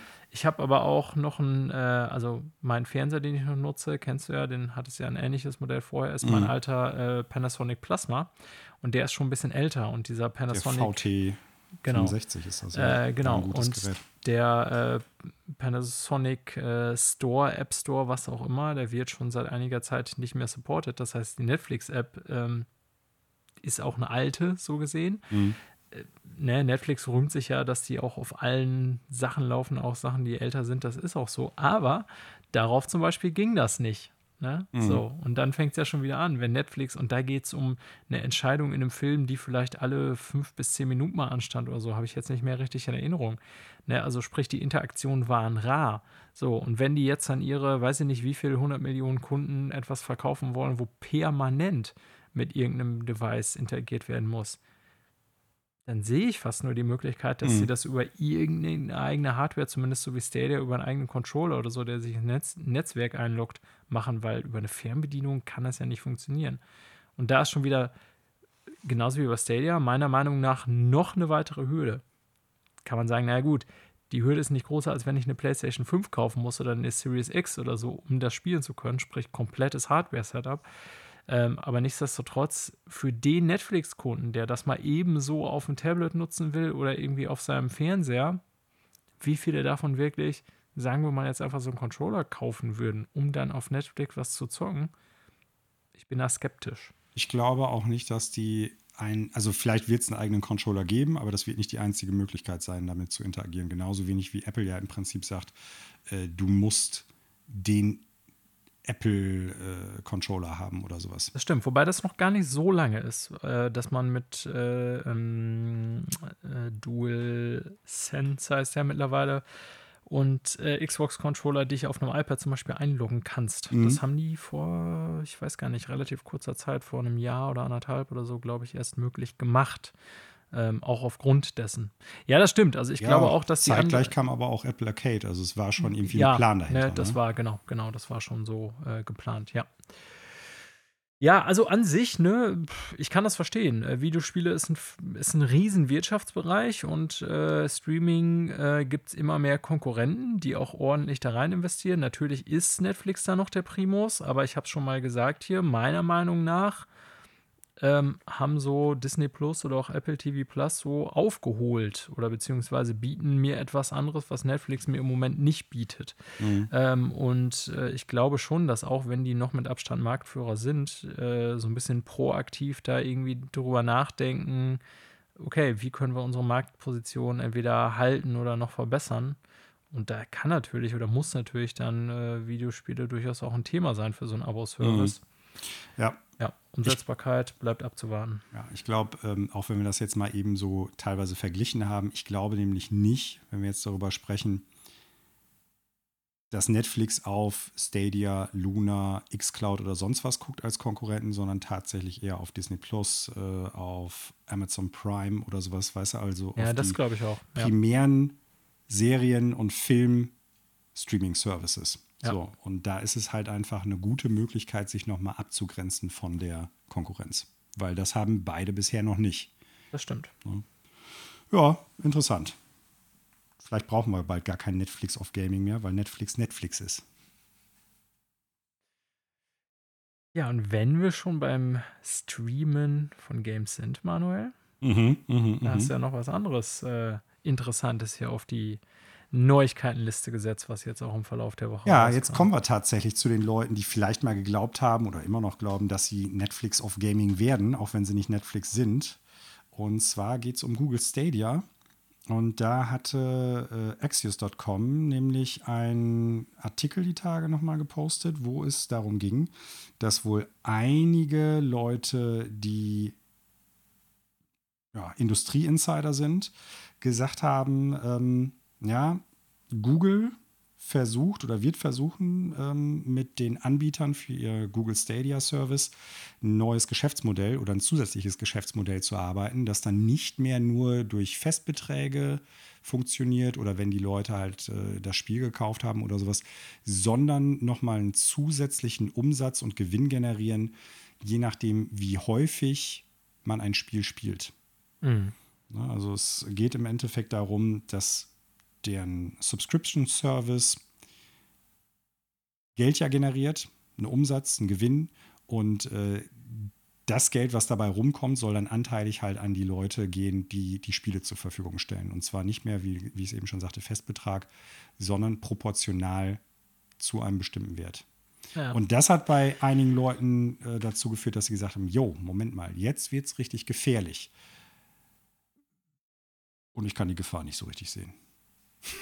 Ja, gut, weil Stadia vielleicht so noch keine Rolle spielt, irgendwie. Nein, weil die logische Argumentationskette meines Erachtens nach da nicht unbedingt greift und wir nicht unbedingt, äh, also das, das klingt teilweise wie dieses klassische, klassische Slippery Slope-Argument. Ne? Also etwas kann passieren, ergo wird es passieren und es wird automatisch das Schlimmste sein, was dabei rumkommt. Und das glaube ich einfach nicht. Das passiert fast nie. Aber bleiben wir erstmal bei dem Punkt äh, Google Stadia. Ja, ich habe da noch einen etwas anderen Gedanken zugleich, aber sag Mhm. erst mal, was du sagen willst. Äh, So ein bisschen nachvollziehen kann ich es schon, aber sag erst mal, was du jetzt. Nee, ich wollte nur sagen, ich glaube, das hat äh, bisher noch nicht so die wirkliche Relevanz Nö, das hat's nicht. dass es äh, gefährlich wird oder Auswirkungen auf die Spieleentwicklung per se hat und das Einfluss darauf nimmt, wie wird ein Spiel entwickelt, in der Hoffnung, dass über diesen Mechanismus möglichst viel Geld dann an Gewinn abfällt für die Macher. Also das Problem dahinter kann ich schon erkennen, denn tatsächlich äh, ist Stadia, bleiben wir bei dem Netflix-Vergleich, ein Abo-Modell. Mhm. Ja. So, und das heißt, du kaufst da nicht, also du, ne, ich weiß, klar, man kann bei Stadia auch einzelne Spiele kaufen, je nachdem, Mhm, welche mhm. Version von Stadia man hat. Aber wenn man jetzt so das, das Abo-Modell nimmt, ähm, dann bekommt man ja Spiele dafür eben, dass man eben Abonnent von Google Stadia Plus oder wie heißt das dann bei denen? Keine Pro, Ahnung. Pro oder so ist. Ähm, und dann ist natürlich nachher die Frage, äh, wie gebe ich wem Geld? Aber ich finde es schon zumindest etwas verwirrend, dass sie das offensichtlich so machen. Denn meiner Meinung nach, vergleichen wir es einfach mal wirklich mit Netflix. Also Netflix hat Eigenproduktion, da Mhm, stellt sich das mhm. nicht so das Problem. Aber wenn die jetzt Serien anbieten, ist es meines Wissens nach so, dass die einfach die Lizenz kaufen und das wird halt mit dem Lizenzinhaber ausgehandelt. Das heißt, wenn zum Beispiel jetzt, ich glaube, bei Friends gab es die Debatte, dass, ich weiß jetzt nicht mehr, wie es war von der Richtung, Friends bei dem einen Abo-Service Amazon nun läuft oder nicht mehr läuft und vorher bei, also sprich, die so ein bisschen darum gerungen haben, Ja, wer das senden ja, ja. darf, sozusagen. Ne? Und das wird dann natürlich äh, von den Rechteinhabern sozusagen auch so ein bisschen ausgelotet. Und dann Mhm. wird da letztendlich ein Preis festgelegt dafür, dass man Friends zeigen darf auf seinem Streaming-Service, unabhängig davon, wie viele Leute das dann wirklich gucken. Das heißt, Microsoft, ach Quatsch, äh, Microsoft, ähm, Amazon oder Netflix müssten dann nachher halt schauen, naja, hat sich diese Investition für uns gelohnt? Und ähnlich ist es, soweit ich weiß, ne, da sind die ja immer sehr verschlossen Mhm. bei äh, Sony, bei äh, PlayStation Plus. Mhm. Ne, da werden ja monatlich Spiele rausgegeben, die normalerweise ziemlich viel Geld kosten, sogar teilweise, wenn man die im Shop kauft. Also es sind ja wirklich nicht unbedingt schlechte Spiele oder so unbekannte Spiele, die Mhm. Sony da raushaut.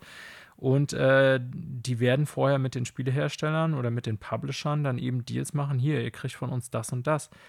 Ähm, ich habe noch nie gehört, dass sie danach gehen, dass sie jetzt, wie viele Leute das äh, Spiel nachher wirklich runterladen. Also ich weiß nicht, ob da jetzt, wenn man das jetzt zurück auf Stadia bezieht und die Sorge von Entwicklern, die Angst begründet ist, gerade weil eben Stadia auch so irrelevant im Markt ist, weil ganz ehrlich, wer als Entwickler auf Stadia setzt, der hat eh schon verloren, glaube ich. Äh, also alleine auf Stadia setzt, so würde ich sagen. Mhm. Ähm, aber ich fand es zumindest ungewöhnlich, dass sie so ein Modell wählen. Ja, für mich zeigt das eher, dass die irgendwie gucken müssen, wie können wir den Leuten, weil es ja scheinbar eine zusätzliche Sache sein soll zu den normalen ja, Lizenzgebühren, die die dann halt den Leuten geben, damit die Spiele auf Stadia erscheinen, dass die noch ein zusätzliches Bonbon mit draufschmeißen müssen, damit die Leute überhaupt da veröffentlichen. Das war so der Punkt, wo ich dann zuerst mal gedacht habe, okay, Ja, wenn das on so top noch, Lock, ja. genau, wenn das on top noch drauf kommt, dann ist das halt so eine Sache. Gleichzeitig sichert sich Google Stadia natürlich dadurch dann auch ab, wenn Google Stadia mal ein dickes Ding werden sollte, dann können wir vielleicht das Geschäftsmodell komplett ändern. Dann gibt es halt nicht mehr diese Festbeträge, sondern wir machen halt generell dieses Engagement-Ding. Je häufiger ein Spiel gestartet, gespielt wird, desto mehr fällt halt vom Gesamtgewinn für genau diesen Entwickler ab. Ne? Also das heißt, wir haben keine Spiele oder Karteileichen da drin, für die wir Geld bezahlt haben, die uns aber schlussendlich gar keinen Mehrwert bringen, weil kaum jemand spielt die. Also so vor dem Hintergrund. Ja. Ja. Ja, äh, stimmt, kann man auch vielleicht von der anderen Seite aus betrachten. Ähm, also, ne, ob der Marktposition von Stadia sehe ich da, wie gesagt, selber jetzt auch nicht die riesen Auswirkungen auf die Branche, weil die sind halt nicht das Netflix of Gaming, was sie Mhm. vielleicht gerne geworden wären. Ähm, aber ja, äh, Die sind vielleicht eher das Roku of Gaming. Also nichtsdestotrotz, auch bei Game Pass wird ja immer wieder darüber geredet oder spekuliert, Alter, wie kann das eigentlich funktionieren? Es gibt ja nicht wenige Stimmen, die sagen, äh, also ich meine sogar, dass Microsoft selber mal gesagt hat, naja, wir machen da im Moment noch nicht viel Gewinn dran. Ne? Ich bin Mhm. mir jetzt aber nicht sicher, ob das ein offizielles Statement war, deswegen sage ich das mit Vorsicht. Aber ähm, es gibt ja nicht wenige, äh, auch andere Stimmen, nicht nur Microsoft selber, die behaupten, Microsoft kann mit Game Pass unmöglich Gewinn machen. Ja, Mhm, im mhm. Moment zumindest. Ja. Ähm, weil einfach das, was sie dafür anbieten, auch von Fremdlizenzen, von EA Play bis zu irgendwie eben auch komplett ein, also anderen Herstellern, eigentlich viel zu krass ist, als dass die für den Preis ähm, das alles abdecken könnten. Mhm, Da sind ja eben nicht nur Microsoft eigene Spiele drin, sondern auch eine Menge anderer Stuff, der auch wechselt. Ja. Ähm, und ich glaube schon, dass das, auch wenn das jetzt hier bei Stadia eher noch ein Randthema für uns ist, in Zukunft eine ganz große Sache oder ein großes Thema sein wird in der Branche. Weniger für uns als Außenstehende, die ja letztendlich einfach nur Konsumenten sind und das dann vielleicht so mitkriegen. Aber ich glaube, für die dahinterstehenden Firmen und Entwickler wird das ein Riesenthema, weil wir immer weiter davon weggehen zu sagen, Person XY kauft sich Spiel Z und deswegen kriegt Publisher von Spiel Z den und den Anteil und Entwickler den und den Anteil. Sondern es geht ja immer mehr dazu über, egal ob jetzt Game Pass das sogenannte Netflix of Gaming wird oder ob vielleicht doch noch ein anderer Anbieter oder ob es vielleicht gar nicht so einen so dominanten Anbieter gibt. Klar ist ja, wir gehen in die Richtung dieser Abo-Services und Streaming-Services und so Mhm. weiter. Ne? Und da wird natürlich dann schon irgendwie für die Publisher nachher so der große, die große Frage sein und auch die Entwickler, äh, wie viel Anteil kriege ich vom Kuchen eigentlich? Ne? Und bei verkauften Spielen war das immer, ich sage jetzt mal relativ klar, nicht die Anteile untereinander vielleicht zwischen Entwickler und Publisher. Das war wahrscheinlich immer Vertragshandlungssache, wie auch bei Musik, Plattenverkäufen und so weiter. Mhm. Aber Prinzip, äh, ich verkaufe zwei Millionen Spiele, zwei Millionen mal, sagen wir mal im Durchschnitt 40 Euro. Da gibt es einen so und so großen Kuchen zu verteilen an Euro und entsprechend den vertraglich gezeichneten Bedingungen kriegt jeder, der daran beteiligt war, eben den und den Anteil. Und das geht ja in Zukunft nicht einfach mehr so. Mhm. Ja. Ich glaube, dass sich da die Idee eines Publishers einfach irgendwann erledigen wird. Ja, das, das ist, das genau, ist glaube ich, das, was schlussendlich im ja. Streaming-Service passieren wird. Du wirst im Endeffekt keinen Publisher mehr haben, der wirklich einfach nur als Publisher auftritt und du hast dann die Studios, die die Spiele herstellen, sondern im Prinzip wird das ein, eine Sache werden. Ne? Also die sind dann maximal noch, äh, ich sag mal, die Leute, die das Spiel dann irgendwie abseits des Streaming-Services bewerben. Mhm. Aber äh, die sind nicht mehr dafür da, dass äh, die automatisch hier und dort irgendwie in den Regalen stehen. Ist ja sowieso klar, weil es dann halt gar keine physischen Editionen mehr in diesem Zusammenhang geben wird. Ich glaube nur, dass dementsprechend sich auch gar nicht mehr die Frage stellt, wer kriegt jetzt welchen Anteil. Weil es wird dann nur noch der Publishing-Arm von Studios geben, äh, von Studios geben. Und ich glaube, es wird die Studios, die jetzt Indie eigentlich sind, aber dann mit größeren Publishern zusammenarbeiten, sagen wir mal mit Nintendo oder mit Bandai Namco, zum Beispiel From Software jetzt in dem Zusammenhang. Ich glaube, die werden dann einfach direkt an, wer immer das dann auch ist, Microsoft, Google, Amazon, keine Ahnung, Atari sein. Ja. So, ne? Also da, da fällt dann, glaube ich, so dieser Mittelsmann für freie Studios, glaube ich, unter Umständen weg. Und das, glaube ich, auch unabhängig davon, wie das Monetarisierungs- oder Auszahlungsmodell deines jeweiligen Streaming-Services für die Studios sein wird. Mhm.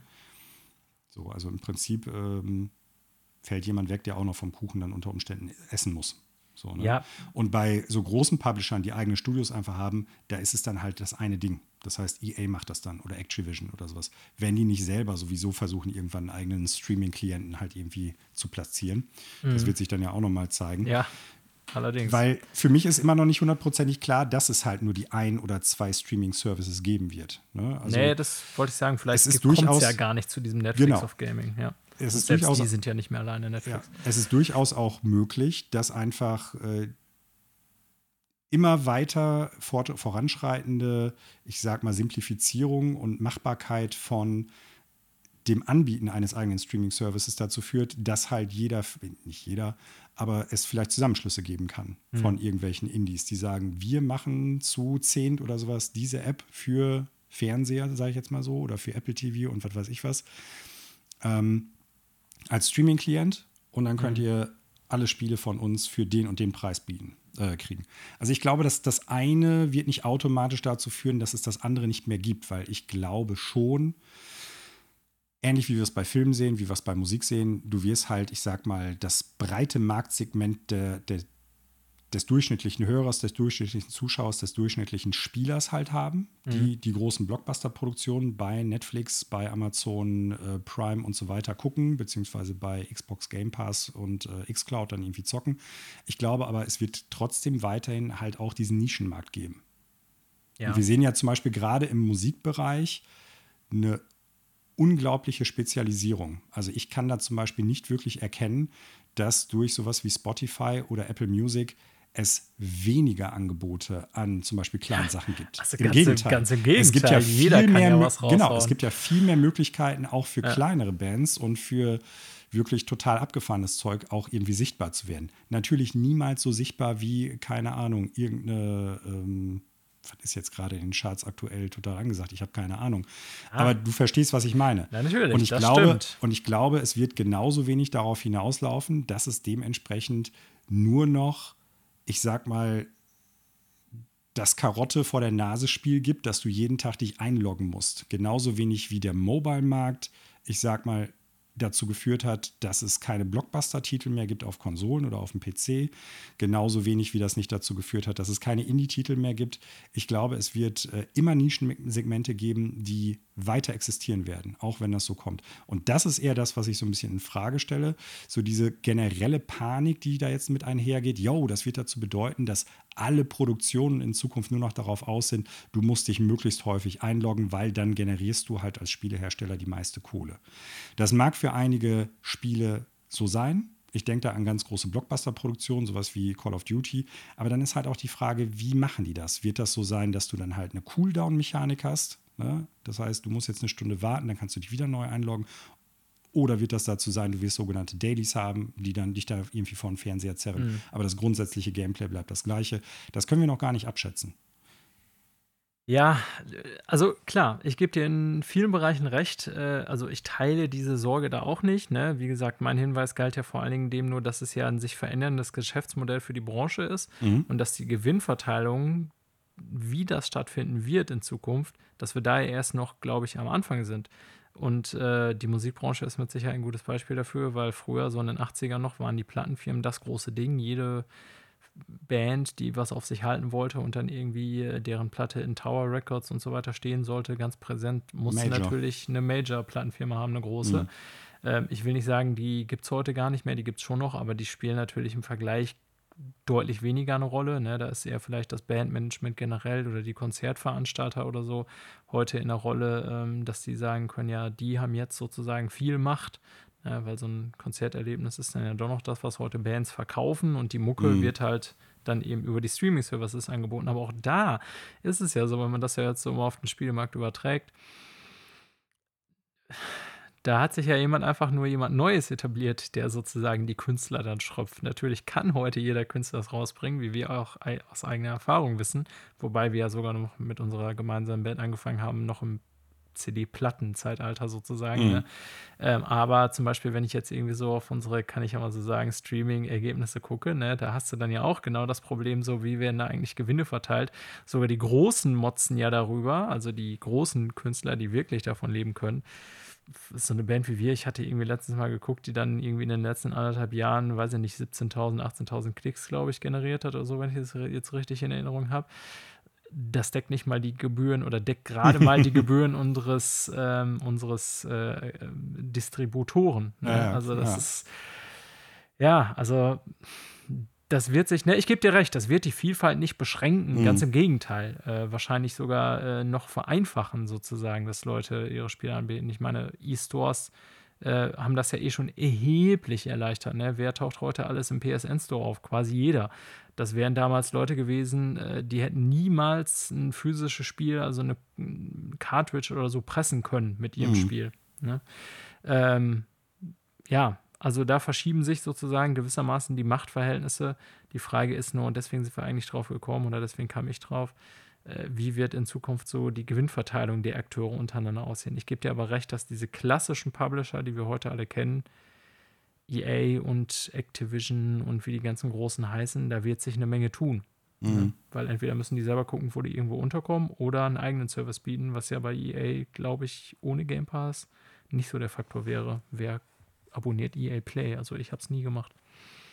Ja, ich glaube, EA ist da eigentlich durch ihr, also wenn die, anders, sollte EA irgendwann mal die NFL und die FIFA-Lizenzen verlieren, dann ist vorbei. Dann sind die quasi tot. ja, das muss man auch mal bedenken, die zahlen natürlich dafür.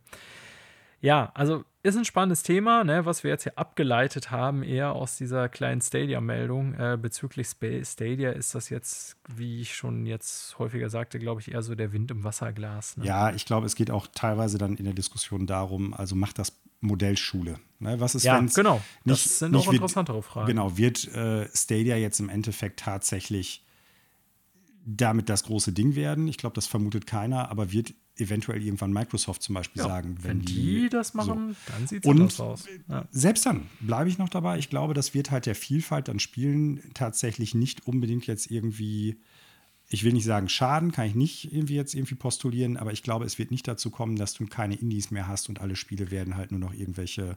Das glaube ich auch nicht. So, ne? Also aber darum geht es mir. Würde unter Umständen, und das ist ja, glaube ich, die Angst, und das sehe ich auch durchaus, den Trend eigentlich in allen Märkten, auch unabhängig von Videospielen, in den letzten Jahrzehnten bestärken, dass eigentlich die, äh, die Großteil, der Großteil der Kohle nur noch zu den wenigen Großen geht, sozusagen. Mhm. Ne? Weil ja, ein Indie-Titel natürlich äh, nicht die Spielerzahlen generiert wie in FIFA. Gut, jetzt kann man darüber reden, naja, die Verkaufszahlen heutzutage auch nicht. Aber das ist halt was anderes wenn irgendwie zum Beispiel die Rechte, wie ich das vorhin sagte, bei Serien oder so im Vorhinein einfach gekauft werden und Sony sagt so, wir geben euch dafür euer Spiel zu publishen so und so viel tausend oder Millionen und dann erfahren sie halt nachher, ob sich das gelohnt hat als Investment oder nicht. Ne? Mhm. So funktioniert es nämlich, glaube ich, bei Netflix und ihren Fremdlizenzen. Ja, man kann das natürlich jetzt auch wieder umdrehen und sagen, es könnte dazu führen, dass dann halt äh, die Anbieter dieser Streaming-Services auch viel, viel eher gewillt sind zu sagen, wir gehen das Risiko ein und wir nehmen das und wir pushen das Spiel jetzt. Das stimmt. Ne? Also, dass ja. du dann vielleicht, da haben wir letzte oder vorletzte Woche drüber gesprochen, tatsächlich bereit bist, mehr Sichtbarkeit zu generieren, weil das Risiko geringer ist, dass du dann halt auf einem Flop sitzen bleibst, in den du viel Geld reingesteckt hast. Ist natürlich für das Studio, was dann halt ein Spiel gemacht hat, nicht unbedingt automatisch ein Garant dafür, dass es damit viel Geld verdienen kann oder sowas. Aber vielleicht führt das dazu, dass Sony oder wer auch immer dann halt sagt, ja, pass mal auf, wir mhm. pushen mhm. euch und wenn das gut läuft, dann ist das natürlich gut für euch gut für uns. Wenn es nicht gut läuft, haben wir jetzt aber auch nicht wirklich viel ver verloren, außer vielleicht irgendwie, ich sag mal, Sichtbarkeit von dem Titel, wo wir die Chance sehen, da könnte mehr bei rumkommen. Aber es könnte natürlich auch wirklich dazu führen, dass halt Leute da jetzt ein bisschen mehr in Projekte dann auch äh, Glauben reinstecken und sagen, wir probieren es einfach mal, wir sind da nicht mehr so risikoavers. Mhm. Ähm, und gleichzeitig, wenn man das nochmal so auf diese ja, auf den Streaming-Service, auf die Streaming-Möglichkeiten für Filme und filmische Unterhaltung und so äh, erweitert. Es gibt ja auch da durchaus mittlerweile super viele exakte Nischenanbieter von Streaming-Services. Ne? Also ja. wenn du dir einfach reinziehst, filmischer Content, nicht nur im Sinne von Serie und Film, sondern einfach, ich sehe ein Video mit einem gewissen Hintergrund, sei es jetzt halt ein Film, sei es aber vielleicht auch eine Dokumentation. Es gibt ja recht viele Dokumentations- oder ich sag mal so ähm, wissenschaftskommunikative Streaming-Services, so, ne, Great mhm. Courses oder sowas. Da gibt es ja mittlerweile viele Nischenplattformen, die sich trotzdem irgendwo halten können. Selbst ja. wenn die nicht das anbieten, was ein Netflix, ein Amazon Prime oder so bieten. Und ich könnte mir vorstellen, klar, wir werden so in der absoluten Sichtbarkeit dann irgendwelche drei, vier großen Anbieter haben. Theoretisch möglich, ich äh, vermute jetzt nur. Aber ich glaube, der immer leichtere Zugang wird dazu unter Umständen auch führen, dass es halt immer mehr Nischenanbieter da gibt. Du hast dann zwar eine Zerfaserung des Angebots irgendwie, ne, dann brauchst du unter Umständen, äh, musst du vielleicht doch nochmal gucken, okay, das Spiel kann ich hier spielen und das Spiel kann ich da spielen. Aber ich glaube nicht, dass es jetzt automatisch so sein wird, dass es nur die Möglichkeit für Spielepublisher geben wird, über diese drei, vier großen Streaming-Services deine Spiele zu platzieren und nichts anderes mehr. Hm. Nein, das glaube ich auch nicht. Ne? Aber es wird schon eine Neusortierung des Marktes und der Verhältnisse mhm. geben. Ne? Also da, ja. Ja, bleibt offen, ob dieses Beispiel Schule macht. Ja. Wir kommen aber vom Thema Streaming auch nicht ganz weg heute jetzt mit den letzten Meldungen, Manuel, ne? Ja, also ist natürlich eine sehr weit geholte Brücke zum nächsten Thema. Ja, ne? Gar nicht, gar nicht so sehr. Ich okay. sage dir gleich, an welchem Punkt ich das genau sehe. Denn äh, du bist ja als äh, physischer Sammler von Spielen auch immer sehr bemüht um äh, Spielkonservierung ähm, oder wie nennt man es dann? Ja, als ja. Kulturgut äh, sozusagen Videospiele auch zu erhalten. Ne? Die Brücke ist zu lang. Du willst darauf zu sprechen kommen, dass Phil Spencer in einem äh, Interview mit dem Keiner Funny Games Cast Podcast äh, ein paar Äußerungen getätigt hat, die darauf abzielen, wir also die Videospielbranche, müssen mehr dafür tun, dass halt unsere Heritage irgendwie erhalten bleibt und genau. Leute darauf Zugriff haben. Ja, aber so lang ist die Brücke doch gar nicht, denn er bezieht sich ja explizit in seiner Aussage eben äh, auf Cloud-basierte oder äh, Streaming-Dienste sozusagen als Möglichkeit. Jetzt kann man darüber reden. Ich hatte das ja, ja so ein bisschen auch unter die Fragestellung. Mm, mm, äh, du musst das einschränken. Ja, okay. Ne, also klar, er spricht vor allen Dingen über die Cloud-basierten Möglichkeiten. Ne, aber wenn du dir das genau anguckst, dann bleibt das alles sehr vage. Ja, das stimmt. Ich würde sogar fast sagen, könnte auch als Werbemaßnahme für Xbox Cloud könnte, Gaming, äh, gemeint Könnte. Ich bitte dich. Könnte, nein.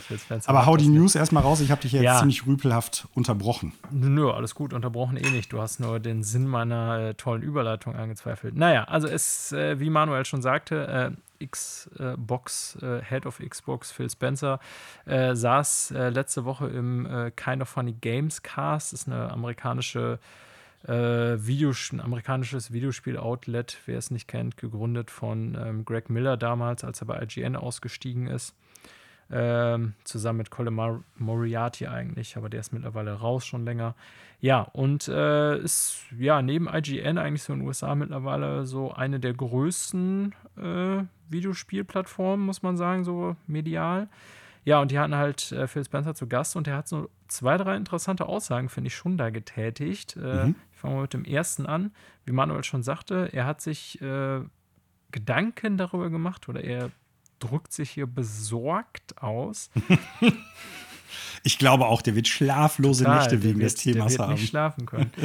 ähm, dass er meint, die Industrie müsste eigentlich zusammenkommen, um äh, ja, Videospiele konservieren oder Preservation halt im Englischen, würde, äh, wie er es hier ausdrückt, ähm, stattfinden zu lassen. Also er mache sich so ein bisschen Sorgen darum, sozusagen, dass Videospiele über die Zeit einfach verloren gehen. Und ich fand das deswegen ganz interessant, weil wir ja das Thema auch schon mehrfach angesprochen haben, beziehungsweise mhm. du auch explizit mal darauf hingewiesen hast, dass du das für wichtig hältst, dass es solche Ansätze gibt. Mhm.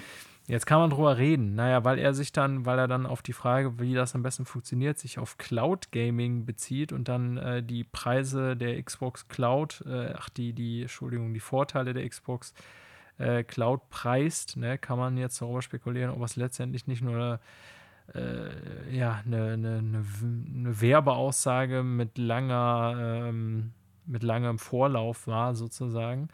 Äh, nichtsdestotrotz fand ich das ganz interessant, dass er so dieses Thema Game Preservation hier in seinem Interview als Ansatz wählt ne, und eben sagt, naja, es müsste eigentlich sozusagen vor allem über Cloud Gaming passieren, dass wir so alte Spiele spielbar machen und den Code erhalten und so weiter und so fort. Mhm.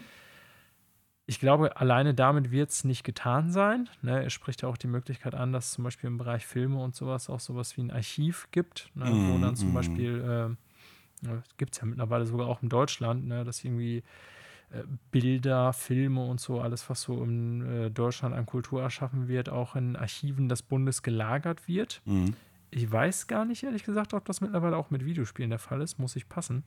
Mm, das kann ich dir auch nicht sagen. Ähm, aber ich weiß, dass zum Beispiel mit äh, Kunst äh, definitiv passiert, auch mit äh, natürlich Literatur und auch mit Film. Ne? Da wäre dann die Frage, wann die Bundesregierung zum Beispiel auch Videospiele als historische Leistung ihrer Gegenwart aufnimmt. Aber das Interessante daran ist ja eben, ich habe ja gerade über die klassischen Formen gesprochen, nämlich die Physik physikalischen, physischen. Gott, ich komme heute ständig mit durcheinander. Die Spiele auf Scheibe, auf Cartridge ja, und in ne? der Schachtel. Genau, so. Und das wäre noch gar kein Problem, könnte man sagen. Aber äh, ein Spiel ist ja nicht gleich ein Spiel ohne seine Konsole. Mhm. So, und da sagt er ja, ob jetzt Werbemaßnahme oder nicht, naja, die Cloud ist eigentlich das Ding, wo wir das dran erhalten können, weil dann, selbst wenn dann irgendwann alle NES kaputt sind, kann ich immer noch NES-Spiele sozusagen darüber erhalten, zumindest den Code. Mhm. Und das fand ich ganz interessant, weil dieses Problem stellt sich ja in vielen Bereichen mittlerweile. Ne? Klar, Bilder, die im Bundesarchiv stehen, das sind dann irgendwie meistens so, ja, Bild auf Leinwand, physische Dinge. Oder. Ja. Wife discovers Browser History. Oil on Canvas. Date unknown.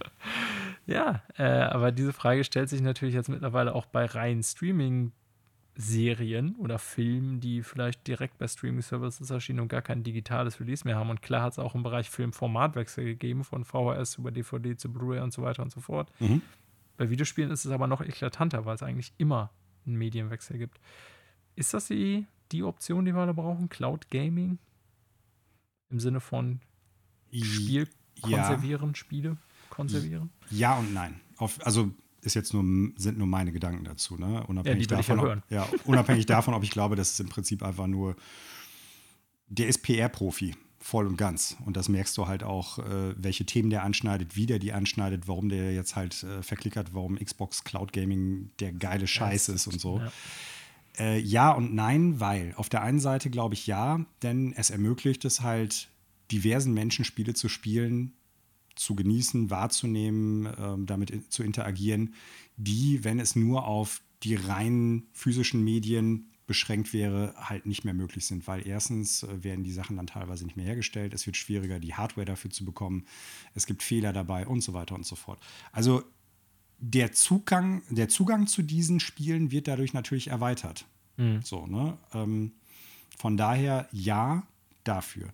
Nein, im Sinne von, das ist äh, die einzige Möglichkeit und äh, man sollte sich darauf fokussieren. Denn, und das ist jetzt so eine leicht fast schon philosophisch angehauchte Betrachtung dieses Themas, und ich bin eigentlich nicht, ich bin kein Philosoph oder sowas, aber es geht ja auch um so Fragen, was ist denn jetzt der Originalcode? Was muss davon wirklich erhalten bleiben? Was ist das Spielerlebnis, das zum Zeitpunkt, als das Spiel rausgekommen ist, die Entwickler wirklich vorgesehen haben. Mhm. zählt zum Beispiel irgendein Bug, der in einer SNES-Cartridge drin ist, eigentlich mit dazu?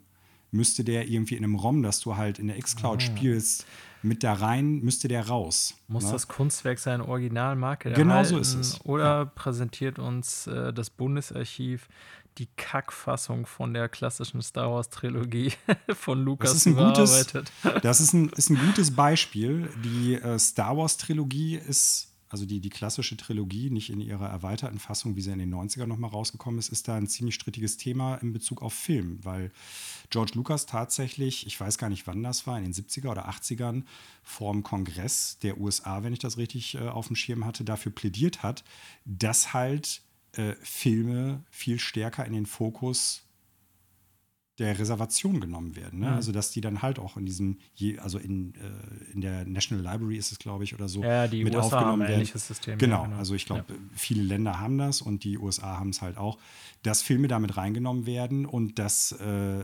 Filme an bestimmten Punkten so sein sollten, wie der ursprüngliche kreative Kopf dahinter oder die kreativen Köpfe es geplant und auch rausgebracht haben. Also dass da nicht mehr nachträglich dran rum experimentiert, rumgeschnitten wird er ist sich natürlich selber nur ein Stück weit treu gewesen, weil er dann ein paar Jahre später selber alles verändert hat und gesagt sagen, hat, das ist gemacht. so, wie ja. ich es eigentlich will und äh, das, wie es früher war, ist nicht mehr das, wie ich es will und weil ich der Regisseur bin, äh, muss jetzt nur noch diese Fassung erhalten bleiben.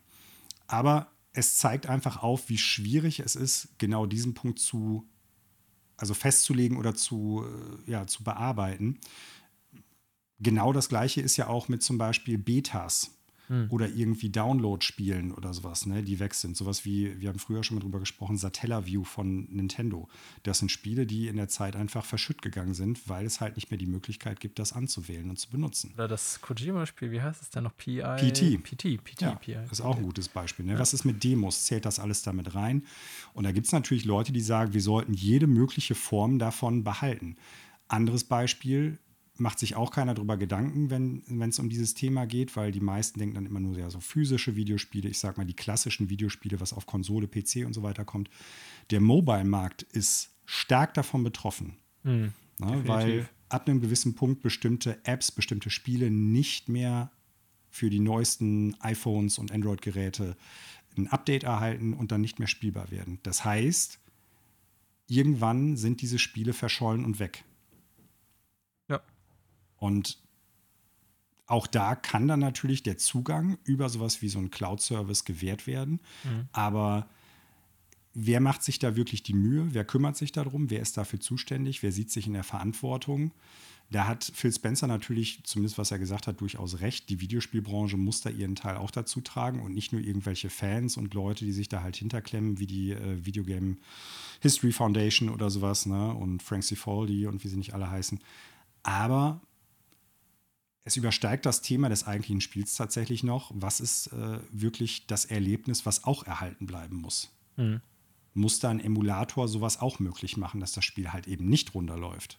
Ja, gut, das sind tatsächlich so weitergehende Fragen, die ich jetzt gar nicht so bedacht Des, hatte. Genau, die deshalb sage ich ja und nein. Sind. Ja, ähm, verstehe ich. Ne? Aber ich denke grundsätzlich ähm, würde ich das für, selbst wenn es bei ihm jetzt irgendwie äh, Marketinggelaber ist oder er letztendlich mhm. seinen eigenen Service dadurch pushen will, ähm, ist da ja, denke ich, was dran. Und ich glaube, dass die Branche da den ersten Schritt gehen muss, weil der Staat aller Erfahrung nach, nicht nur in dem Bereich, sondern in so ziemlich allen Bereichen, erst einmal sehr spät reagiert. Ja. Ne? Sprich, bis sowas irgendwie umfangreich in ein Bundesarchiv wandern würde, und da ist es, wäre es mit Sicherheit sehr gut aufgehoben. Ne? Also ich fände es gut, wenn Staaten sowas auf Dauer eben, ne, wie, wie wir schon sagten, also viele Staaten äh, schaffen die in ihrem Land geschaffene Kultur in irgendeiner Form in Archive. Mhm. Und äh, ich denke, dass auch das in Deutschland irgendwie auf Dauer äh, der Normalfall sein sollte, weil Videospiele sind nun mal mittlerweile ein eigener Kulturbereich.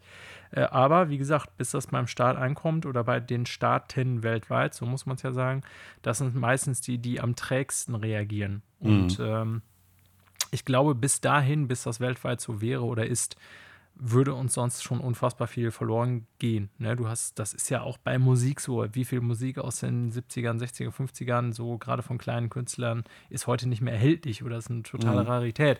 Das ist auch bei Film und TV so, das ist auch klar.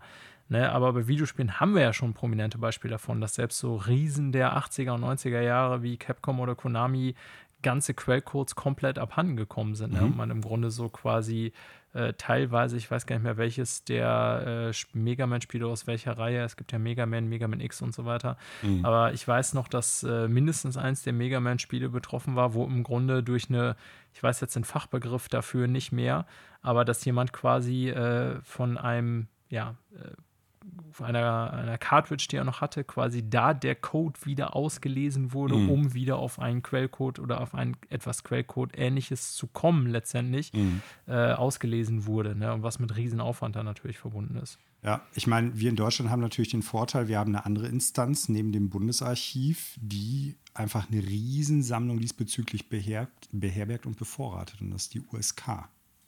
Ah, stimmt, ja, habe ich gar nicht dran gedacht. Ist ja auch mal ein Vorteil der USA. Zählt, ne? Genau, Archivieren zählt. die denn Dinge auch wirklich nach So wie ich das auf dem Schirm habe, ja. Ich weiß Krass. jetzt nicht für wie lange, aber Okay. ich meine mal gelesen zu haben, dass es äh, aufgrund dieses Archivs eine der größten Videospielsammlungen der Welt deshalb ist. Ach, krass. Ja. Natürlich muss man dann jetzt sagen, okay, äh, es sind geschnittene Versionen von, was weiß ich, besonders brutalen Spielen dabei. Da ist dann auch wieder die Frage, welches ist die Ja. definitive Version, die es jetzt halt zu archivieren gilt. Klar. Ne? Also da sind wir jetzt wieder auf so einer, auf dieser philosophischen Ebene oder Metaebene oder so. Ähm, ja, aber ich glaube, die Intention dahinter ist ja jetzt nicht die, das Medium Videospiel und einzelne Videospiele zu archivieren, um es der Nachwelt zu erhalten, sondern einfach um Referenzprodukte halt für deren Bewertung Ja, klar. zu, Das zu haben. Ziel ist ein anderes. Man kann das natürlich oder hoffe ich, denke ich, schätze ich, kann man dafür nutzen, Mhm. ne, das als, als äh, positiven Nebeneffekt dafür zu nutzen.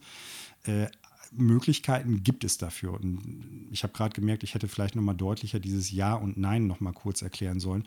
Wenn ich sage Ja und Nein, heißt das nicht, ich bin dagegen, dass das jetzt über halt Ja, das solche auch so Streaming-Services verstanden. Du funktioniert. glaubst nur nicht, dass es. Ich glaube Ja. nur nicht, dass es die einzige Möglichkeit sein darf oder dann können wir uns alle zurücklegen, äh, lehnen und dann ist alles gut. Ich Ja. glaube, es braucht halt diese Emulationsmöglichkeit, allein um den Zugang für Leute zu gewähren. Hm. Es muss aber auch die andere Möglichkeit wirklich des Archivierens und Konservierens geben. Ja. Ja, also wie gesagt, PR-Talk hin oder her. Ich glaube, dass ähm, ja, er durchaus mit dem Punkt recht hat, dass die Industrie da den ersten Schritt Ja. gehen muss. Das ist so. Ähm, also ich habe die Meldung mal draufgesetzt. Ich würde deswegen einfach nochmal den zweiten Punkt äh, ansprechen, der Mhm. mir aufgefallen ist, sofern du da nicht noch was zu sagen wolltest. Ähm, er hat sich auch über den PlayStation 5 Controller geäußert. Hast du das gelesen? Mm, Ja, habe ich auch gelesen. Das fand ich interessant. Was meinst du, wann kommt der, ähm, der Serious Feel It Controller? Keine Ahnung, das war jetzt das schlechteste Name-Branding Der, der, der Serious Sense. Serious Sense, Gott, warum bin ich nicht auf dieses total dumme, einfache, naja. Ähm, ja, er hat ja durchaus den Dual Sense des Konkurrenten Sony gelobt und ist ja auch für mich, ich bin ja mehr Fan als du, haben wir ja schon festgestellt, ist für mich durchaus eins der next-genigsten Features der, ja, eigentlich schon gar nicht mehr Next, sondern Current Gen. Mhm. Ähm, ist kein transformatives Erlebnis, Mhm, mhm. aber äh, ich finde, das gibt dem Ein Game- Zugewinn. genau ein Zugewinn. Ja, und äh, ja, Phil Spencer hat das in dem Podcast, in dem Interview durchaus bestätigt, dass er das auch so sieht. Ich glaube, es ist eigentlich nur eine Frage der Zeit, oder? Bis sowas von Microsoft rauskommt. Die haben ja schon auch zum Beispiel sowas wie einen Pro-Controller. Ich weiß jetzt gar nicht genau, wie er heißt bei denen Der. Elite. Der Elite, Der halt Entschuldigung. echt schweineteuer ist, aber natürlich ein mega guter Controller ist. Ja, genau. Ähm, ja. Die Frage ist, die haben ja schon zwei unterschiedliche Elite-Controller rausgebracht, ne? Ob dann vielleicht äh, statt Elite-Controller 3 in einem Jahr oder zwei der, ja, Serious Sense rauskommt oder so. Also, Mhm. Oder, aber das wäre, finde ich, auch schon wieder schwierig durchzusetzen, ob so auf kurz oder lang mh, die neu produzierten Xbox-Controller, die man separat kaufen kann oder die den Konsolen dann beigelegt werden, den neu zu verkaufenden, eben diese Feature schon haben. Quasi, dass Mhm. das Ding ein komplettes Upgrade erfährt. Ich habe gesagt, ist schwierig oder ist unwahrscheinlich, aber Sony hat es ja auch schon gemacht mit dem PS3-Controller oder PS, PS2, wenn ich mich richtig erinnere. Die haben doch irgendwann mal ähm, ihren Controller während einer Konsolenlaufbahn geändert. Das ist der DualShock tatsächlich Der DualShock, gewesen. genau, Der ja. ursprüngliche PlayStation 1 Controller hatte ja Eins gar war's keinen. sogar. Der Alter, ursprüngliche krass. PlayStation 1 Controller hatte ja nur Hat ein. D-Pad. Stimmt. Ja, was sage ich denn? Drei, ne? Ja, Drei ja. war ja der DualShock schon voll etabliert. Das war der DualShock der Mhm. PlayStation 1, richtig. Ich habe sogar noch PlayStation damals auf dem ursprünglichen gespielt, Resident Evil. Ja. Ja, was meinst du? Was kommt da rum bei Xbox dann, wenn die jetzt machen jetzt die einfach so einen Controller als Pro-Version oder wie liest du das? Also ich bin mir noch nicht sicher, ob die jetzt wirklich so haptisches Feedback da in die Trigger reinsetzen oder sowas. Ähm, keine Ahnung. Also ich meine, Phil Spencer ist ja eigentlich, wenn man sich mal die Aussagen der letzten Jahre so immer, gerade wenn er, deshalb sagte ich eben auch schon, der ist PR-Profi, die, die Sachen reinzieht, die der immer so gesagt hat, irgendwie in Podcasts, in Interviews oder sowas, der ist immer so ein bisschen so drauf, ja, wir sind ja die große, große gemeinschaftliche Familie aller Videospielhersteller, egal ob der jetzt Sony, Microsoft oder Nintendo draufsteht. Wir gehören ja alle irgendwie zusammen und wir sind ja alle vom selben Schlag so, ne? Und äh, der weiß einfach, dass das auch Sachen sind, die äh, Leute aus dem anderen Lager gerne hören. Damit meine ich jetzt nicht irgendwie Sony und äh, Nintendo, sondern Spieler, die jetzt primär bei denen sind. Also das ist ja schon so ein bisschen, wenn ich jetzt äh, Konsolenkrieger, sage ich jetzt mal in der Mangel eines besseren Ausdrucks bin und ich bin jetzt für eine Herstellerfirma jetzt irgendwie total militant unterwegs, Ja. dann ist er ja schon so ein bisschen so ein Bauchgepinsel, so nach dem Motto, ja, ey, deine Lieblingsfirma, die finden wir auch ganz gut. So, ne? Also das macht einen ja schon noch ein bisschen sympathisch dann irgendwie. Also das erstmal so vorweggenommen. Äh, und das hat er ja schon früher auch häufiger mal gemacht. Er hat auch irgendwann mal, ich weiß gar nicht, äh, zu Nintendo dann irgendwie, ja, äh, das ist gut, dass Nintendo den Casual-Markt so irgendwie anspricht, weil das bringt mehr Spieler rein und das äh, hilft uns natürlich auch mit der Xbox 360 und sowas alles. Ja, der Oder- oder alles mit der- mit der- mit der Videogames, yay. So, ne? Ich glaube, der hat sogar mal auf irgendeiner Xbox E3-Präsentation, da wurden dann alle Leute, die dann da auf der Bühne gestanden haben, auch eingeblendet mit deren jeweiliges, mit dem jeweiligen Lieblingsspiel. Und ich bin mir nicht mehr ganz sicher, ob das dann irgendwie A Link to the Past oder Super Metroid bei ihm auch gewesen ist. So, ne? Das, das sind dann so Sachen, das, das kann durchaus stimmen. Ich glaube auch, dass er das jetzt nicht schlecht findet, dass, äh, dass diese Technik existiert und dass Sony das hat. Vielleicht ärgert er sich so ein bisschen darum, dass er sagt, ey, wir hatten das auch bei uns auf dem Tisch und wir haben es nicht genommen. Oder äh, wir sind nicht drauf gekommen oder wie auch immer. Keine Ahnung, aber ich glaube nicht, dass man da jetzt automatisch rauslesen kann, die werden jetzt bald einen Elite-Controller rausbringen, der das auch hat. Ich glaube nämlich, was die nicht machen werden, ist irgendwann in die Xbox Series S und X Boxen bzw. Kartons dann halt einen damit reinpacken, der das automatisch hat. Wenn, dann glaube ich, machen die das bei einer neuen Hardware-Iteration oder halt bei einem ganz spezifischen Gerät wie so, ein- so einem Elite-Controller. Ich glaube, der Standard-Controller wird das so erstmal bei den aktuell vorhandenen Konsolen von Microsoft so nicht drin haben. Ist eine Vermutung. Weil so haben sie es bisher immer gemacht. Das stimmt. Also, ich sag mal so, aus meinem Interesse, ne, da ich das durchaus als, äh, ich sag mal, positiven Mehrwert der PlayStation 5 gegenüber dem der Xbox empfinde, äh, ich würde das Ding tatsächlich kaufen. Ne? Wenn es nicht so teuer wie ein Elite-Controller wird, aber der Elite hat natürlich auch einen etwas anderen Fokus. Der ist ja vor allen Dingen, ich sag mal, auch ja, auf Komfort einerseits, aber vor allen Dingen auch auf kom kompetitives Gaming so mehr Ja. ausgelegt. Ähm, ne, wenn die jetzt so einen erweiterten Series X Controller bringen würden und der ist nicht irgendwie allzu teuer, also nicht dreistellig, dann äh, würde ich den kaufen. Also mach mal ruhig, Phil. Ja. Und dazu kommt noch, also ich glaube ja nicht, dass es, was heißt ich glaube, wir wissen von der PlayStation 5, dass es ja nicht so ist, da ist jetzt dieser Controller bei und wenn jemand jetzt ein Spiel entwickelt, dann ist automatisch, wird das haptische Ja, Feedback nee, bedient. leider nicht. Du musst es halt Programmieren. buchstäblich programmieren und in einem Spiel mit einplanen. Das bedeutet, wenn die jetzt irgendwie ab diesem Weihnachtsgeschäft hingehen und sagen, jetzt liegt da immer so ein Controller in der Packung mit bei, dann sind ja, müssten alle Spiele, die bisher schon rausgekommen gekommen sind, nachträglich dafür programmiert werden. Ne? Oder ein Update meine ich damit erfahren. Und ich glaube, deshalb ist das so wenig attraktiv, das in die Basisbox so mit reinzupacken. Und deshalb glaube ich, und deshalb glaube ich auch eigentlich nicht, dass die das Ding jetzt irgendwie so mit reinpacken werden. So, oder dass da überhaupt jetzt äh, starke Planungen drin sind. Und ich glaube auch nicht, und das wissen Microsoft und äh, Sony auch, der DualSense ist nicht der Grund, warum sich die PlayStation 5 aktuell besser verkauft Nee, als die nicht. Series X und S. Ja, das stimmt. Auf gar keinen Fall. Egal wie gut man das Feature findet und egal wie sehr man es vermisst, wenn man von der einen auf die andere Konsole dann wechselt oder sowas. Aber das ist nicht der Grund, dass die Leute in den Laden rennen und eher die eine als die andere Konsole kaufen. Das wissen wir auch. Ja, da gebe ich dir völlig recht. Trotzdem, Phil, der weiß, wo wir labern kann. Ja, gut, ist halt, ne, also ich meine, man muss ja auch irgendwie dankbar sein, dass man irgendwie so über die 90er hinaus ist, wo die sich alle irgendwie gegenseitig permanent in den Sack gehauen haben. Das hatte mit Sicherheit auch einen Unterhaltungsfaktor im Konsolenkrieg, sag ich mal. Aber ähm, Sega does what Nintendo don't. ja, das war schon eine deutlich äh, aggressivere oder offensivere Stimmung damals so unter den Konkurrenten. Auf das jeden können Fall. wir mal festhalten.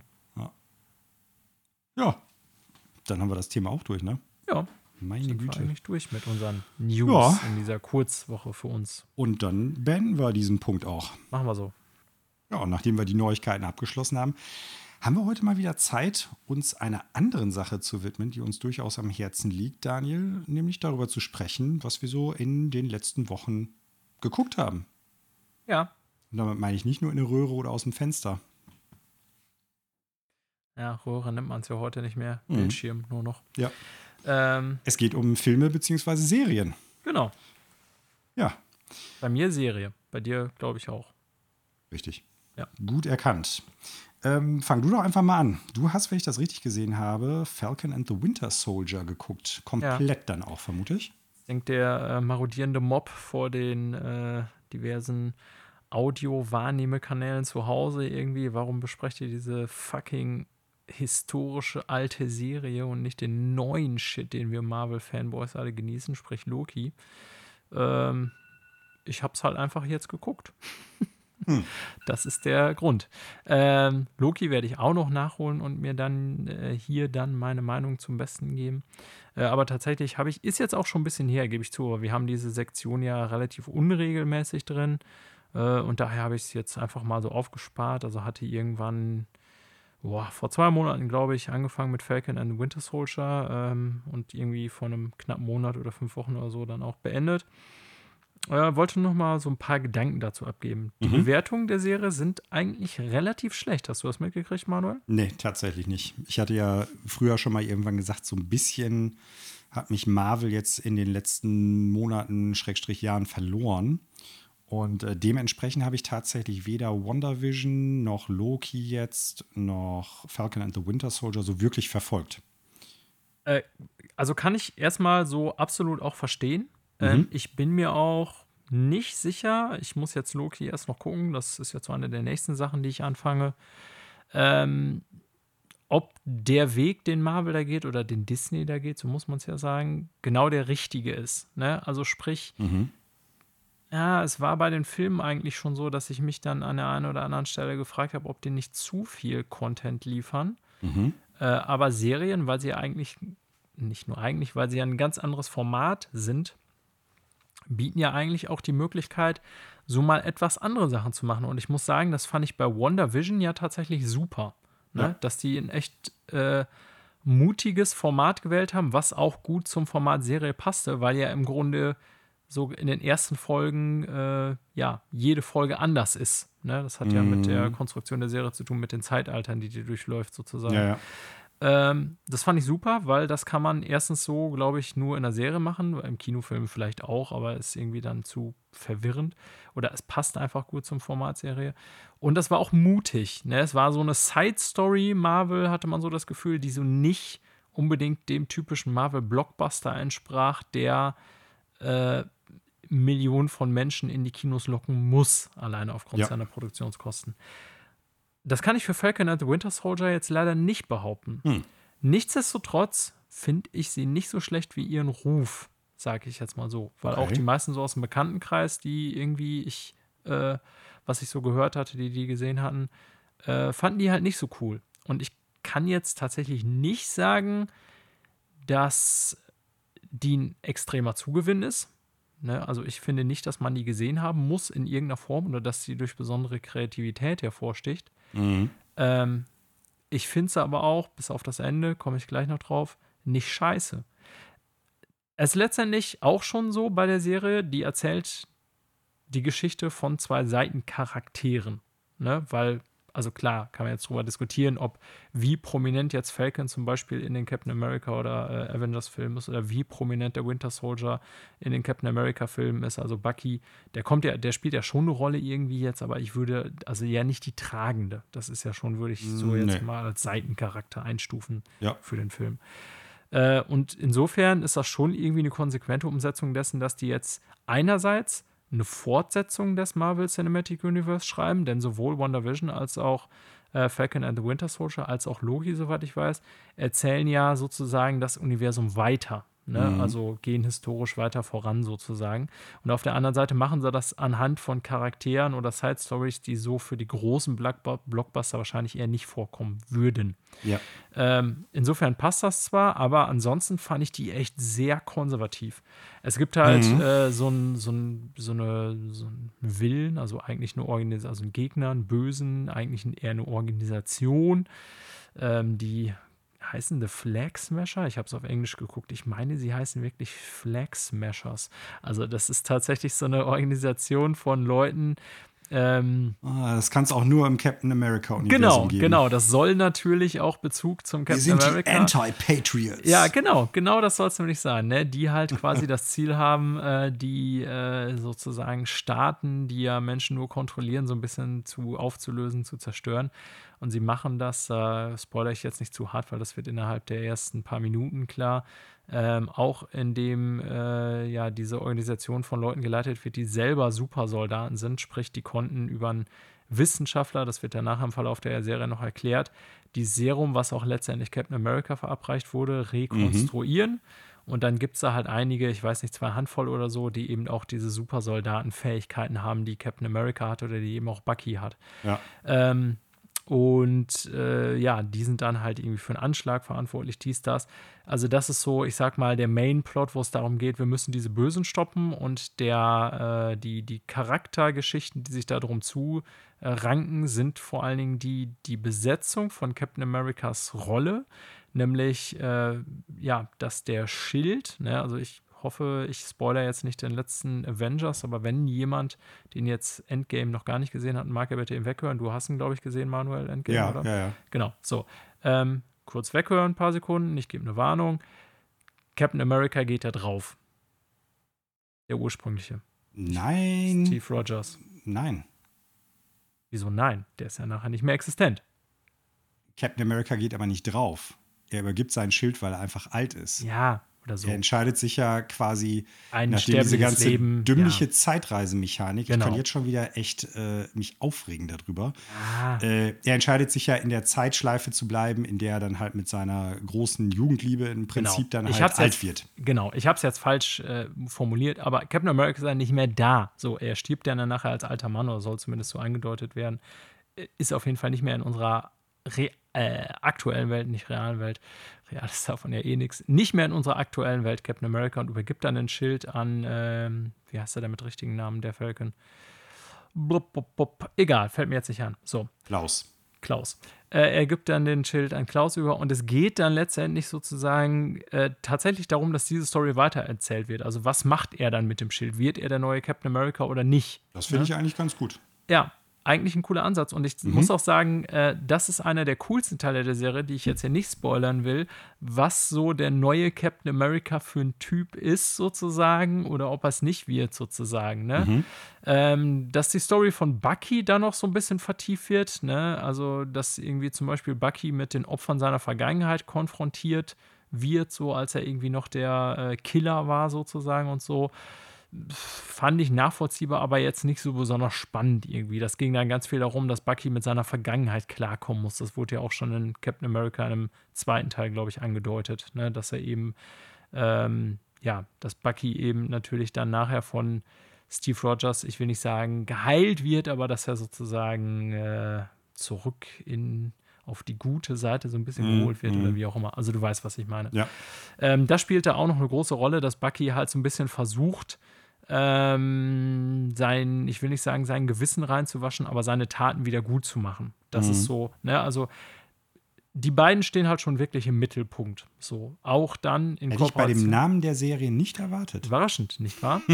ähm, ich wollte damit nur sagen, dass das eine, nämlich wer wird der neue Captain America, tatsächlich ein ganz interessantes Thema ist. Ja. Wobei auch da habe ich ein paar Kritikpunkte, aber da kann ich jetzt ehrlich gesagt wenig drauf eingehen, als äh, ohne zu spoilern.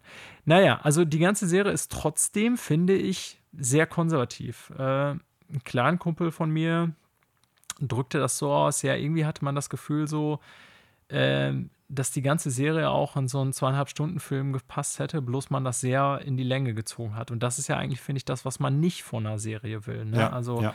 Ähm, dieses mit den, mit den Gegnern, mit diesen Flex-Meshern und so, das hat, finde ich, zu einem sehr unbefriedigenden Ende geführt. Also das Ende ist sowieso ganz schlimm. Ich kann das jetzt hier leider nicht erzählen.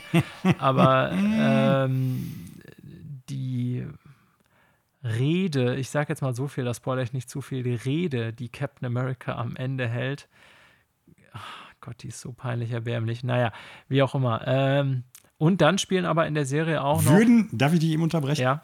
Würden denn, ich sag mal so, die äh, ja, amerikanischen Zustell äh, Zuschauer dann irgendwie so äh, Bierbüchsen öffnen, die dann irgendwie einmal dran nippen, zerdrücken und nee. sagen, America, yeah! Oder nee, nee, nee, nee. Welche so, Art von peinlich ist es, ohne zu spoilern? Ja, weil das so, es löst die Serie so auf mit so einer moralischen Keule sozusagen, dass irgendwie er sich beweist, als dass er wirklich auch der moralische Nachfolger von Steve Rogers ist, weil er wirklich genau beschreibt, wie korrupt die Welt eigentlich ist und wie böse das äh, alles ist, was also, oh.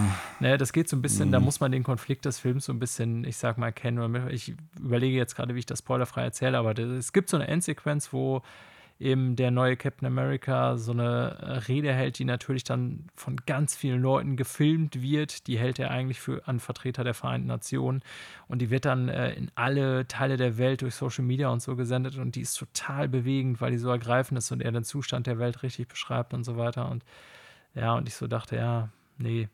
Ähm, naja, ähm, also ich fand die Serie trotzdem nicht schlecht. Ich finde sie sogar, du bist ja ein Typ, du hast ja den zweiten Captain America oder du findest ihn peinlich oder wie soll ich es jetzt sagen? Ja, Mit, ich kann das Ich kann das ich kann das ziemlich gut zusammenfassen. Das ist einer der besten ja, wie soll ich sagen? Eins der besten Kinoerlebnisse, das ich jemals hatte, mit einem der schlechtesten Filme, die ich jemals gesehen hatte. Weil ja, ja. sich ab ich weiß nicht, ab Minute 15 oder 20 das ganze Kino dazu entschieden hat, den Film einfach nach Herzenslust zu zerreißen. Und du hast wirklich so im Minutentakt aller Mystery Science Theater 3000 also wirklich im Minutentakt irgendwelche Sprüche zu dem, was du gerade gesehen hast. Und es waren super viele witzige Sachen dabei. Ich habe echt selten so viel Spaß im Kino gehabt, aber halt nicht, weil der Film gut war. Im Gegenteil. Ja, und ich finde, so blöd sich das anhört, das äh, ist so eine Sache, die ich auch bei Tor 3 zum Beispiel kritisiere, obwohl ich den jetzt auch nicht endscheiße fand. Aber die Serie bietet sehr viel weniger Angriffsfläche, bis auf so ein paar ähm, genannte Szenen. Mhm. Äh, das heißt, das meine ich vielleicht auch mit relativ konservativ. Die erzählt halt diese Story dieser beiden Charaktere auf eine ganz interessante Art und Weise, finde ich, weiter hat so nette Marvel-Unterhaltung in dem Sinne, zwischendurch ein paar Fights so. Aber ist jetzt so auch, was die Charakterentwicklung angeht oder vor allen Dingen, wie gesagt, diese schwache Gegnerfraktion, also wenn ich so als Hauptgegner ausmache, diese Flex-Meshers, irgendwie nichts, wo man denkt, so, das bleibt in Erinnerung. Ne? Also ich weiß jetzt gerade selber nicht, wenn ich darüber nachdenke, ob ich eine Schauempfehlung ausgeben soll oder nicht. Aber interessant war ja, dass ich daran gegangen bin und dachte, naja, das wird wahrscheinlich echt eher so sein, so wie die mir nicht gut gefallenen Marvel-Filme oder vielleicht sogar in Phasen richtig scheiße sein. Das fand ich aber nie der Fall. Mhm. Ich finde, man konnte das relativ gut weggucken, aber immer so mit der, äh, mit dem Gefühl, naja, das ist jetzt so seichte Marvel-Unterhaltung, die hier vor sich hin plätschert, ohne dass da irgendwas Bahnbrechendes passiert. Also die genialen Momente der guten Marvel-Filme hatte das auch absolut nicht aber auch nicht, bis auf diese genannte Rede, finde ich die hochnotpeinlichen, die ja, finde ich, doch einige der Marvel-Filme haben, weil sie mm. einfach übers Ziel hinausgeschossen sind. Ja. Ich hoffe, du erkennst so ein bisschen aus meiner Beschreibung, was ich äh, sagen will, in welche ja. Richtung das ging. Ja, ja. Ne, ähm, ist kein Must-Have, muss ich sagen. Also wer eine von diesen Serien auschecken will, ich habe ja jetzt bisher nur zwei geschaut, sollte. Also WandaVision ist die sehr viel mutigere und deswegen meiner Meinung nach auch bessere Sendung, vor allen mhm. Dingen in den ersten Episoden. Captain America, ach Quatsch, Captain America, äh, Falcon and the Winter Soldier ist irrerweise echt genau das Gegenteil. Also ich hatte so das Gefühl, okay, da wird kein Risiko eingegangen. Da wird so ein bisschen hier was von der Story erzählt, da ein bisschen was von der Story weitererzählt. Ähm, wir haben hier so einen typischen Gegnertypus, irgendwie so eine krasse Terrororganisation und so. Ja, also mhm. Ich ja. habe ich hab noch ein, zwei Fragen dazu. Ja. Du hast eingangs eben schon so gesagt, ähm, die Serie hat jetzt auch nicht wirklich gute Bewertungen oder gute Kritiken so von den Zuschauern bekommen. Die Fans scheinen sich da eher so, ja, nicht über das Ding gefreut zu haben. Ich habe dann, während du das alles erzählt hast, auch mit dem, das wirkt alles sehr konservativ, gerade überlegt, kann das vielleicht auch damit zusammenhängen, dass das einfach so ein bisschen so zwei unliebsame Charaktere sind? Nicht im Sinne von, die sind gehasst, aber das ist einfach wirklich so, um es zu verdeutlichen, wir wissen zum Beispiel, oder wir konnten uns beide gerade nicht erinnern, wie eigentlich der richtige Name vom Falcon ist. Ja. Ne? Also, Sam. Sam in irgendwas. Und falls du dich daran ja. erinnerst, ich weiß nicht mehr, in welchem Film er das erste Mal aufgetaucht ist, aber äh, ich weiß noch, dass ich damals im Kino war und äh, nach der zweiten oder dritten Szene, wo er dann halt mit seinem Gleitgerät da rumdüst, irgendjemand meinte, das ist ja jetzt tatsächlich der, äh, der Discount Iron Man. So, ne? ja. So. Ja. Und ja, ich, ich frage mich dann auch. Das, also ich glaube also schon, dass andere das Charaktere bei den Zuschauern ja, ganz genau. stark von den Charakteren Das, das wollte ich damit gerade sagen. Ne? Also das sind halt dann so Spin-off-Serien buchstäblich mit Charakteren, die halt nur so B- oder C-Riege sind irgendwo. Oder vielleicht sogar D-Riege teilweise. Und da frage ich mich dann auch immer, was ist da dann auch rauszuholen? Ne? Und ist es dann auch die richtige Art und Herangehensweise zu sagen, wir, wir sind da jetzt ganz mutig mit, wenn es eh schon Charaktere sind, die vielleicht jetzt nicht unbedingt die allerbeliebtesten sind irgendwie ja, so. Ne? deswegen wartet auch niemand auf einen Hawkeye-Film, sagen wir mal ehrlich, so wie es ist. Ne? Also, ja. also hätte ich selber auch ich relativ wenig Interesse dran. Ey, Hawkeye, ich sag das jetzt mal so, auch wenn es jetzt nichts äh, mit der Serie zu tun hat. Immer wenn ich Hawkeye höre, dann habe ich so dieses, dieses Snippet aus, ich weiß gar nicht mehr, ob es Endgame ist oder Infinity War, wo dann der total äh, heruntergekommene, moralisch destabilisierte und äh, eiskalte Hawkeye im Regen steht und zu Scarlett Johansson sagt: Gib mir keine Hoffnung. das ist einfach so. Oh, das ist so günstig alles. Ja, also es ist jetzt auch nicht so, dass die Serie irgendwie durchgehend ultra beschissene Wertungen mhm. oder so hatte. Ne? Aber so in meiner Wahrnehmung, ich weiß nicht, ob du es mitgekriegt äh, gekriegt hast, äh, äh, WandaVision ist auch für diverse Emmys nominiert, mhm, echt mhm. ziemlich viele. Ja, das habe ich mitgekriegt. Und irgendwie war das so äh, auch so in der Social Media Wahrnehmung für mich so, dass jeder bei WandaVision irgendwie alle haben sich überschlagen. Alter, was hat Marvel uns da für eine krasse Serie als erstes präsentiert und so. Und auch wenn ich die selber auch ja gelobt habe, ähm, muss ich sagen, es ist jetzt auch nicht die beste Serie aller Zeiten oder so, ne? Aber da war zumindest irgendwie was zu erkennen, was so Marvel vielleicht mit Serien anders macht als im Kino. Ähm, und deswegen glaube ja. ich, war so der Downfall auch neben der Unbeliebtheit der Charaktere vielleicht bei vielen bei Winter Soldier umso härter. Ja, aber da liegt, glaube ich, auch dann so ein bisschen der Hase im Pfeffer. Was kannst du mit bestimmten Charakteren machen. Ja. Ne? Und da sind dann natürlich die Scarlet Witch und auch Vision sehr viel interessanter. Da kannst du sehr viel mehr mit veranstalten als mit dem äh, Discount Iron Man und dem Typen mit dem Metallarm. Ja. Schön zusammengefasst. Ja, also wie gesagt, ich äh, tue mich selber schwer, aber wenn man so irgendwie mal so Marvel-Unterhaltung nebenbei Ne, ich muss auch positiv bemerken, es gewissermaßen hält es sozusagen die Stimmung oder der Atmosphäre der Captain America-Filme speziell, würde ich sagen, aufrecht, weil die sind ja schon so im Marvel-Universum, wirken die immer so ein bisschen, was ist jetzt das richtige Wort, grounded, ist so, also, ne, okay, mit diesem Heil Hydra-Kram und so, da haben wir uns schon drüber unterhalten, mhm. dass das manchmal eher lächerlich wirkt aber die wirken ja manchmal fast eher wie so ein Action-Agenten-Thriller, würde ich jetzt mal mhm, sagen. Mhm, mh, und nicht so äh, wie zum Beispiel Thor, wie so total überbordernde Superhelden-Action oder irgendwie mit möglichst vielen Lacheffekten wie bei ja. äh, Guardians of the Galaxy oder so. Du weißt, was ich meine. Und mhm. diese, diese Stimmung oder Atmosphäre, so dieses ja, äh, ich will jetzt nicht sagen Agenten-Thrillers, das passt auch nicht dazu, aber das führt durchaus die Serie auch fort. Insofern kann man auch vielleicht sagen, es ist konsequent. Mhm. Ich finde es ja irgendwie im Nachgang schade, dass die so schnell aus der, ich sag mal so, ähm, aus den 40er Jahren, aus dem Setting rausgegangen sind im ersten ja. Teil. Weil das fand ich, äh, hat den Film nochmal sehr viel krasser auch von den übrigen Marvel-Filmen Das stimmt. Ja. abgehoben. Ich aber finde den klar, erst noch gut. Im End, ja, es ist ein solider Film, Solide, finde ich. ja. Aber es, es ist klar, warum sie es gemacht haben, weil sonst keine Avengers. Ohne Avengers halt nicht äh, ein paar der erfolgreichsten Filme der Welt und keine Spin-offs mehr möglich und so. Oder nicht so einfach. Ähm, und ich muss sagen, ich finde den dritten tatsächlich auch, Civil War, finde ich sehr gut. Civil War ist einer der besten Marvel-Filme überhaupt. Finde ich auch. Und es hätte Ja. witzigerweise auch von der Story her und von der Art und Weise, welche Charaktere drin vorkommen, hätten sie eigentlich den besser als zweiten Avengers-Film machen können. Find, also, äh, das Irre ist, wie du das sagst, weil der zweite Avengers-Film Avengers -Film in meiner Wahrnehmung auch oder meiner Erinnerung auch so schwach ist oder war, Age of Ultron, obwohl er einige sehr wichtige Ereignisse für ins, äh, in Gang gesetzt hat für, das, für den weiteren Verlauf Ja. des äh, Marvel Cinematic Universe, fand ich den sehr schwach, eigentlich damals im Kino schon. Also, sehr schwach ist jetzt übertrieben, aber schon eher schwach auch im Vergleich zum ersten. Und so, wenn ich daran zurückdenke, so an bestimmte Szenen oder so, auch weil natürlich so viele Charaktere daran teilnehmen, ist so der dritte Captain America, also Civil War, in meinem Kopf immer.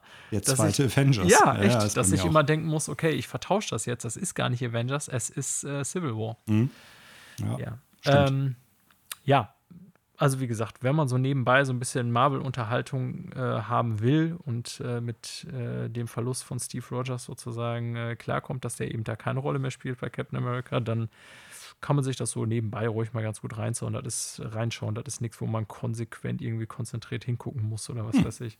Okay. Ja, und dann hast du tatsächlich noch äh, so. Eine zweite Serie aufgeschrieben, über die wir schon mal gesprochen haben. Genau, deswegen hatte Hast ich das auch vergessen, kurz. Nein, oder? nein, nein, nein, nein. Ich, ich, ich dachte, wir wechseln jetzt erst. Aber Ach so. ähm, ich habe noch Bosch aufgeschrieben und zwar ist da die siebte und finale Staffel jetzt vor kurzem angelaufen. Haben wir auch direkt weggeguckt. Das ist ja eine Serie, die ich mit Christina zusammengeschaut habe. Ich habe ja immer so ein bisschen so meine eigenen Serien, sag ich mal, weil so Marvel-Kram zum Beispiel ist sie nicht interessiert. Und dann haben wir immer wieder auch so Serien, die wir gerne zusammen gucken. Ähm, und das ist eine davon. Und ich halte das deswegen relativ kurz, weil ich da wirklich einfach genau die klare Empfehlung weiterhin abgeben kann, die ich auch letztes Mal schon abgegeben habe. Ähm, Bosch ist mit Sicherheit keine Serie, die irgendwas so im Bereich Cop- oder Krimiserie so besonders neu macht oder so, dass Mhm. sie irgendwie in die Annalen eingehen wird als die Serie, die so, ähm, ja, ich sag mal, diesen Bereich der, der ähm, Serienunterhaltung revolutioniert hat. Aber ich finde, bei Bosch ist echt keine Staffel schlecht von Hm. sieben Staffeln. Und das finde ich schon bei, für die meisten Serien, also das hat Breaking Bad nicht geschafft. Das hat Lost überhaupt nicht geschafft. ähm, das hat, ja gut, wenn ich jetzt mal anfange mit Star Trek und so haken die Vergleiche. Die Serie, die du gleich nennst, hat das auch nicht geschafft. Also ich will sagen, ne, ähm, ich finde, das ist eine Serie, die kann man richtig gut gucken, weil einfach die Charaktere und wie die geschrieben sind, funktionieren. Mhm. Es ist nicht frei von Schwächen. Äh, eine der Darstellerinnen, zum Beispiel Boschs Tochter, Maddie, ich finde so, da stört mich immer wieder tatsächlich ihre schauspielerische Leistung. Mhm. Also da ist so in vielen Szenen, wo ich mir denke, boah, da hättet ihr doch jemanden auch anders vielleicht finden können, weil irgendwie, ich bin jetzt zwar kein Schauspielexperte, aber finde, dass in der einen oder anderen Charakterdarstellung sie eher äh, schwach hervorfällt. Aber ich finde so, Bosch, der Typ, ich kenne seinen Namen jetzt gar nicht mehr, irgendwas, bla bla bla. Äh, also seinen echten Namen, müsste ich jetzt gleich mal nachgucken. Der ist halt super geil, so diesen, Metabo. diesen schrulligen, nee, diesen äh, schrulligen Cop, der einerseits wirklich so Cop aus Leidenschaft ist und aber voll an das, äh, an Gerechtigkeit glaubt und natürlich immer wieder konfrontiert wird mit einem Polizeisystem, in dem Gerechtigkeit keine Rolle spielt, sozusagen. Mhm. Er ist natürlich, klingt alles sehr klischeebehaftet, aber diese Rolle dieses stoischen äh, Bullen spielt er halt, finde ich, super gut. Ähm, ja, und ich finde auch alle anderen Charaktere äh, und auch das Ende, da muss ich sagen, fand ich angenehm. Ich will es jetzt nicht sagen, aber das war nicht so irgendwie, dass die zu viel draus machen wollten, sozusagen. Es ist auch nicht irgendwie zu dramatisch am Ende überspitzt oder so, ne? Ähm, es passte irgendwie, finde ich, zu dem, was man so in den sieben Staffeln oder in den sechs Staffeln zuvor gesehen hat. Deswegen nach wie vor, also wenn man so Bock hat auf so ähm, Cop, äh, Crime Stories in LA, so Police Department, fand ich, war das rundum eine gute Serie über sieben Staffeln, wie gesagt. Und äh, ja, das schaffen nicht ganz so viele Mhm. Serien. Ja, spannend und interessant und ich gebe dir recht, äh, das ist ein hohes Lob zu sagen, über sieben Staffeln eine gute, solide Qualität aufrechtzuerhalten und dann ein gutes Ende zu bieten. Ja. Das muss man auch erstmal hinkriegen. Witzig, dass du gerade Lost gesagt hast. Damals, als wir darüber gesprochen haben, hatte ich auch noch gesagt, ja, das Gesicht kenne ich auch, den Namen kann ich nicht zuordnen, äh, irgendwo schon mal gesehen. Der hat auch in Lost mitgespielt, da bin ich mir ziemlich sicher. Äh, und ja, zwar hat er hat nämlich er einen dieser beiden Inselfuzis gespielt, die schon irgendwie da sind als Entitäten. Ich weiß gar nicht mehr genau, wie der Zusammenhang war. Ich glaube, eigentlich sollen das dann irgendwie so, ja, ich sag mal, der gute und der böse Geist irgendwie mehr oder weniger sein oder der Teufel und Gott oder so. Und da einer fangen wir schon bei den Problemen von Lost an, ja. ja das Problem von Lost ist J.J. Abrams. Uh, ja, das Problem von Lost ist, glaube ich, dass die oder nicht wussten, wie die Serie enden soll. Genau. Auch wenn sie immer wieder das Gegenteil behauptet haben und meinen, das Ende war genauso geplant, Alter. No nie, fucking way. Nie, niemals. Und wenn ihr diese, Fall. wenn ihr das als Ende wolltet, äh, liebe Autoren, diese Scheiße, äh, dann tut's mir leid für euch.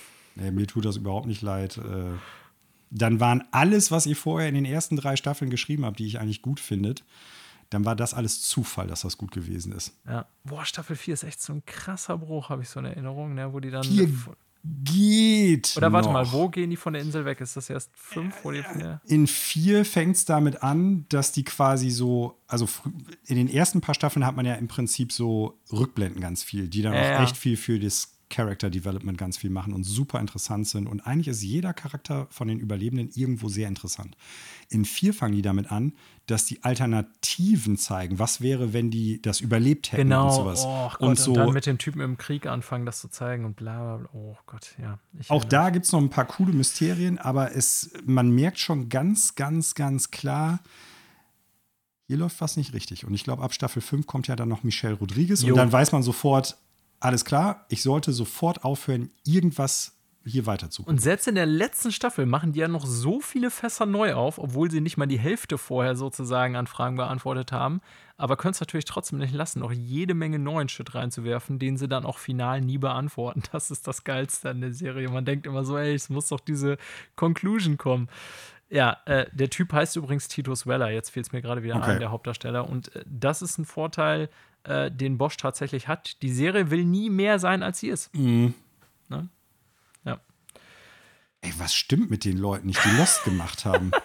Jetzt denkt, ihr seht jetzt mal leider nicht, aber Manuel ist gerade, wirkt halt echt gerade Gedank verloren, guckt in den Raum. Ja, ich glaube, die haben sich einfach übernommen oder keine Ahnung, vielleicht haben sie auch zu viel geguckt beim Schreiben. Aber wir wollten ja eigentlich gar nicht ins Lost-Bashing abdriften, zumal wir ja nochmal die ersten beiden Staffeln speziell wirklich sehr gut fanden beide. Ja, und die mich echt die zweite. Wow. wirklich gefesselt haben, wie kaum was anderes damals. Ähm, ja, aber du hast auch noch was geguckt, Manuel. Ja, tatsächlich. Ich bin noch nicht ganz durch damit, aber ich habe ja Anfang des Jahres schon mal gesagt, ich äh, habe wieder Bock auf Akte X gehabt und habe, nachdem ich die erste Staffel dann geguckt hatte, mit der zweiten jetzt vor ein paar Wochen angefangen. Und ähm, aufgrund von Arbeit und weil ich ja auch schon mal gesagt habe, eigentlich gucke ich lieber mit Leuten zusammen, äh, bin ich jetzt nicht so stringent dabei geblieben, dass ich gesagt habe, innerhalb von so und so vielen Tagen oder so habe ich die ganze Staffel durch. Ich bin jetzt bei Folge 13, glaube ich, von 24. Die hat nämlich echt viele Folgen auch wieder. Und ähm, ich bleibe dabei, was ich damals schon gesagt habe. Die zweite Staffel ist wirklich immer noch gut, hat ein paar sehr, sehr starke Folgen bisher gehabt, auch ein, zwei schwächere, klar. Aber witzig, klar, die romantisierte Rückschau so, ne, damals fand ich es gut, heute finde ich es immer noch gut, funktioniert da irgendwo, aber manchmal gibt es ja auch so äh, Situationen, wo man dann was wieder guckt und dann merkt man, ah, eigentlich ist das nicht gut gealtert. Das kann ich tatsächlich jetzt weiterhin noch nicht so sagen. Ich kann finde ich, immer noch weiterhin eine Schauempfehlung auch geben, nach so vielen Jahren. Gerade die starken Episoden sind richtig gut. Und was man der Serie sofort anmerkt, ist, nachdem die erste Staffel so ein Erfolg war, haben die einfach ein bisschen mehr Geld in der Hand genommen. Ja, äh, ich erinnere mich, also ist bei mir jetzt auch schon ein paar Jahre her, aber die erste Staffel habe ich auch schon diverse Mal angeguckt oder immer mal wieder hier und da eine Folge. Aber man, also ich habe jetzt diesen Sprung nicht mehr in Erinnerung, mhm. aber was ich schon noch in Erinnerung habe, ist, dass die erste Staffel zumindest von den Produktionswerten, gut, 90er TV, muss man sagen, war ganz anders noch, abgesehen vom Format 4 zu 3 und so weiter, ist mhm. schon mal erstmal heute total ungewohnt. So war Fernsehen halt damals. Aber es ist schon Also stimmungstechnisch haben sie viel richtig gemacht, aber es ist schon, man sieht schon, dass es von den Produktionswerten eher günstig teilweise ja. war. Ja. Das ist so. Und da merkt man einfach, äh, nachdem die erste Staffel wirklich erfolgreich war, hat äh, Fox gesagt, hier habt ihr mal 5 Euro mehr. Und das ist echt, kommt der Serie auch zugute. Es gibt natürlich auch noch so ein paar ja, Science-Fiction-Special Effects, die dann immer noch nach heutigen Maßstäben günstig sind, aber so viele Set-Pieces funktionieren einfach irgendwie ganz gut. Das, ähm, ich mag ja, habe ich ja früher schon gesagt, ganz oft die Horror, äh, die Monster of the Week Folgen am liebsten. Und da gibt es dann halt auch wieder so ein paar Sachen, die sich an die typischen Mystery- und äh, Horror-Tropes anlehnen. Ne? Es gibt äh, wieder eine neue Episode, die im Prinzip das Ding aus einer anderen Welt adaptiert. Diesmal geht es darum, du kennst sie auch noch, dass sie im Vulkan sind und ja, da irgendwie so ein Pilz dann halt ist, der die Leute befällt und so. Funktioniert immer noch ganz gut, muss ich sagen. Also ich fand die durchaus spannend und ähm, am schwierigsten oder weiterhin am langweiligsten sind eigentlich diese Folgen, wo es irgendwie dann doch um außerirdischen Entführungen geht. Ja, ich habe ja nie, also ich verstehe, dass das irgendwie der Aufhänger der Serie ist, so es gibt außerirdisches Leben, so I Believe, diese Poster aus den 90ern, die irgendwie jedes zweite Kind in den äh, Kinderzimmern hängen, hatte mhm. jeder zweite Teenager. Ich glaube ich nicht, obwohl ich die Serie echt geil fand und das Poster auch irgendwie cool fand, aber Aliens waren ja damals in.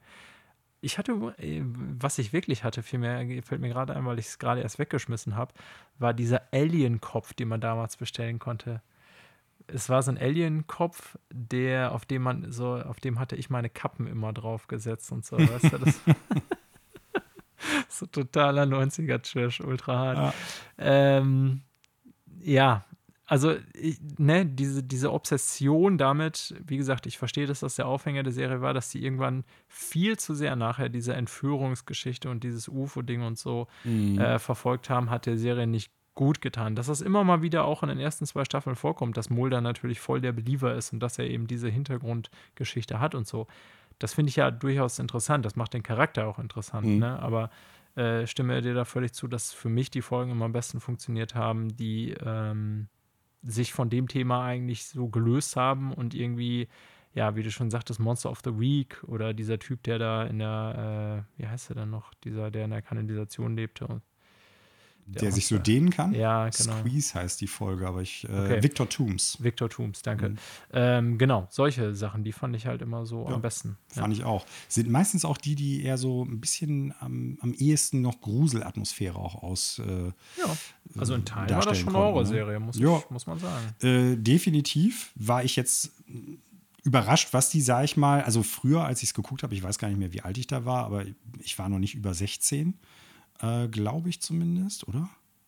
Ja, ich bin mir jetzt nicht mehr ganz sicher, wann die rauskam in Deutschland. Aber ähm, teilweise habe ich so gedacht, okay, ich glaube, bestimmte Szenen würden heute so nicht mehr präsentiert werden. Ne? Also wenn zum Beispiel, ich glaube, Victor Tooms dann von der, von der Rolltreppe zerquetscht wird und dann äh, quasi die Flüssigkeiten sich ah, über die Treppe ver, dran, äh, verteilen, so, ne? solche Geschichten. Und äh, das, das wird es so nicht mehr geben zwei Sachen, die mir noch so durch den Kopf gegangen sind. Erstens so eine kleine Anekdote dazu, das war mir früher nicht wirklich bewusst oder wenn, dann habe ich es vergessen gehabt. Ähm, zum Zeitpunkt der zweiten Staffel war Gillian Anderson, also die Schauspielerin, die Scully spielt, ja schwanger, weswegen die auch in der Staffel relativ wenig vorkommt in den ersten Episoden. Ähm, die haben aber versucht, so das Beste draus zu machen und haben das dann halt versucht, teilweise zu kaschieren. Ne? Dass ja, sie dann viele, so viele lange Mäntel trägt und ja, so. Ja. Aber wenn man es weiß, warum das so ist, dann sieht man es natürlich auch direkt. Und das wirkt dann schon ein bisschen unfreiwillig komisch. Äh, und ganz interessant in dem Zusammenhang auch, sie wird dann ja, ich spoilere jetzt hier diese alte Serie, ähm, sie wird dann ja irgendwann auch von Außerirdischen entführt, oder zumindest scheint es so, dass sie von Außerirdischen entführt worden ist. Und äh, dann werden dann ja auch so komische Experimente mit ihr gemacht, ja. unter anderem dann halt auch, ich weiß gar nicht mehr, diese Alien-Schwangerschaft oder so. Wenn, mhm. Ich meine, dass das irgendwann die Auslösung dafür auch ist. Ähm, ja, wo ich dann dachte, irgendwie ganz witzig, wie die dann in der Produktion damit umgehen, dass die halt bestimmte Sachen so nicht mehr bringen konnten, weil mhm. die Schauspielerin dann halt in dem Fall schwanger war. Das andere, was ich super interessant fand, gerade jetzt so nach heutigen Maßstäben, wo wir in einer Zeit leben, wo so, ich sag mal, Schwurbelkram, QAnon, Verschwörungslügen und Mythen ganz stark äh, zunehmen. Die Serie gerade in der zweiten Staffel propagiert ja super stark, dass es halt sowas wie ein Deep State, ein Schattenkabinett äh, gibt, was im Endeffekt äh, alle Fäden in der Hand hält, die breite Masse im Dunkeln lässt und äh, ja verdummt Ja, Und- ich erinnere mich, der Typ Ja, mit der Zigarette, ich weiß seinen Namen. Genau damit der Kettenraucher oder Ja. Krebskandidat, wie der, glaube ich, in der Sendung Genau, genannt. ja, so nennt Mulder ihn immer, ja. Und ja, wo ich dann so im Nachhinein gedacht habe, also klar, das wird sich nicht wirklich jetzt irgendwie, glaube ich, äh, so.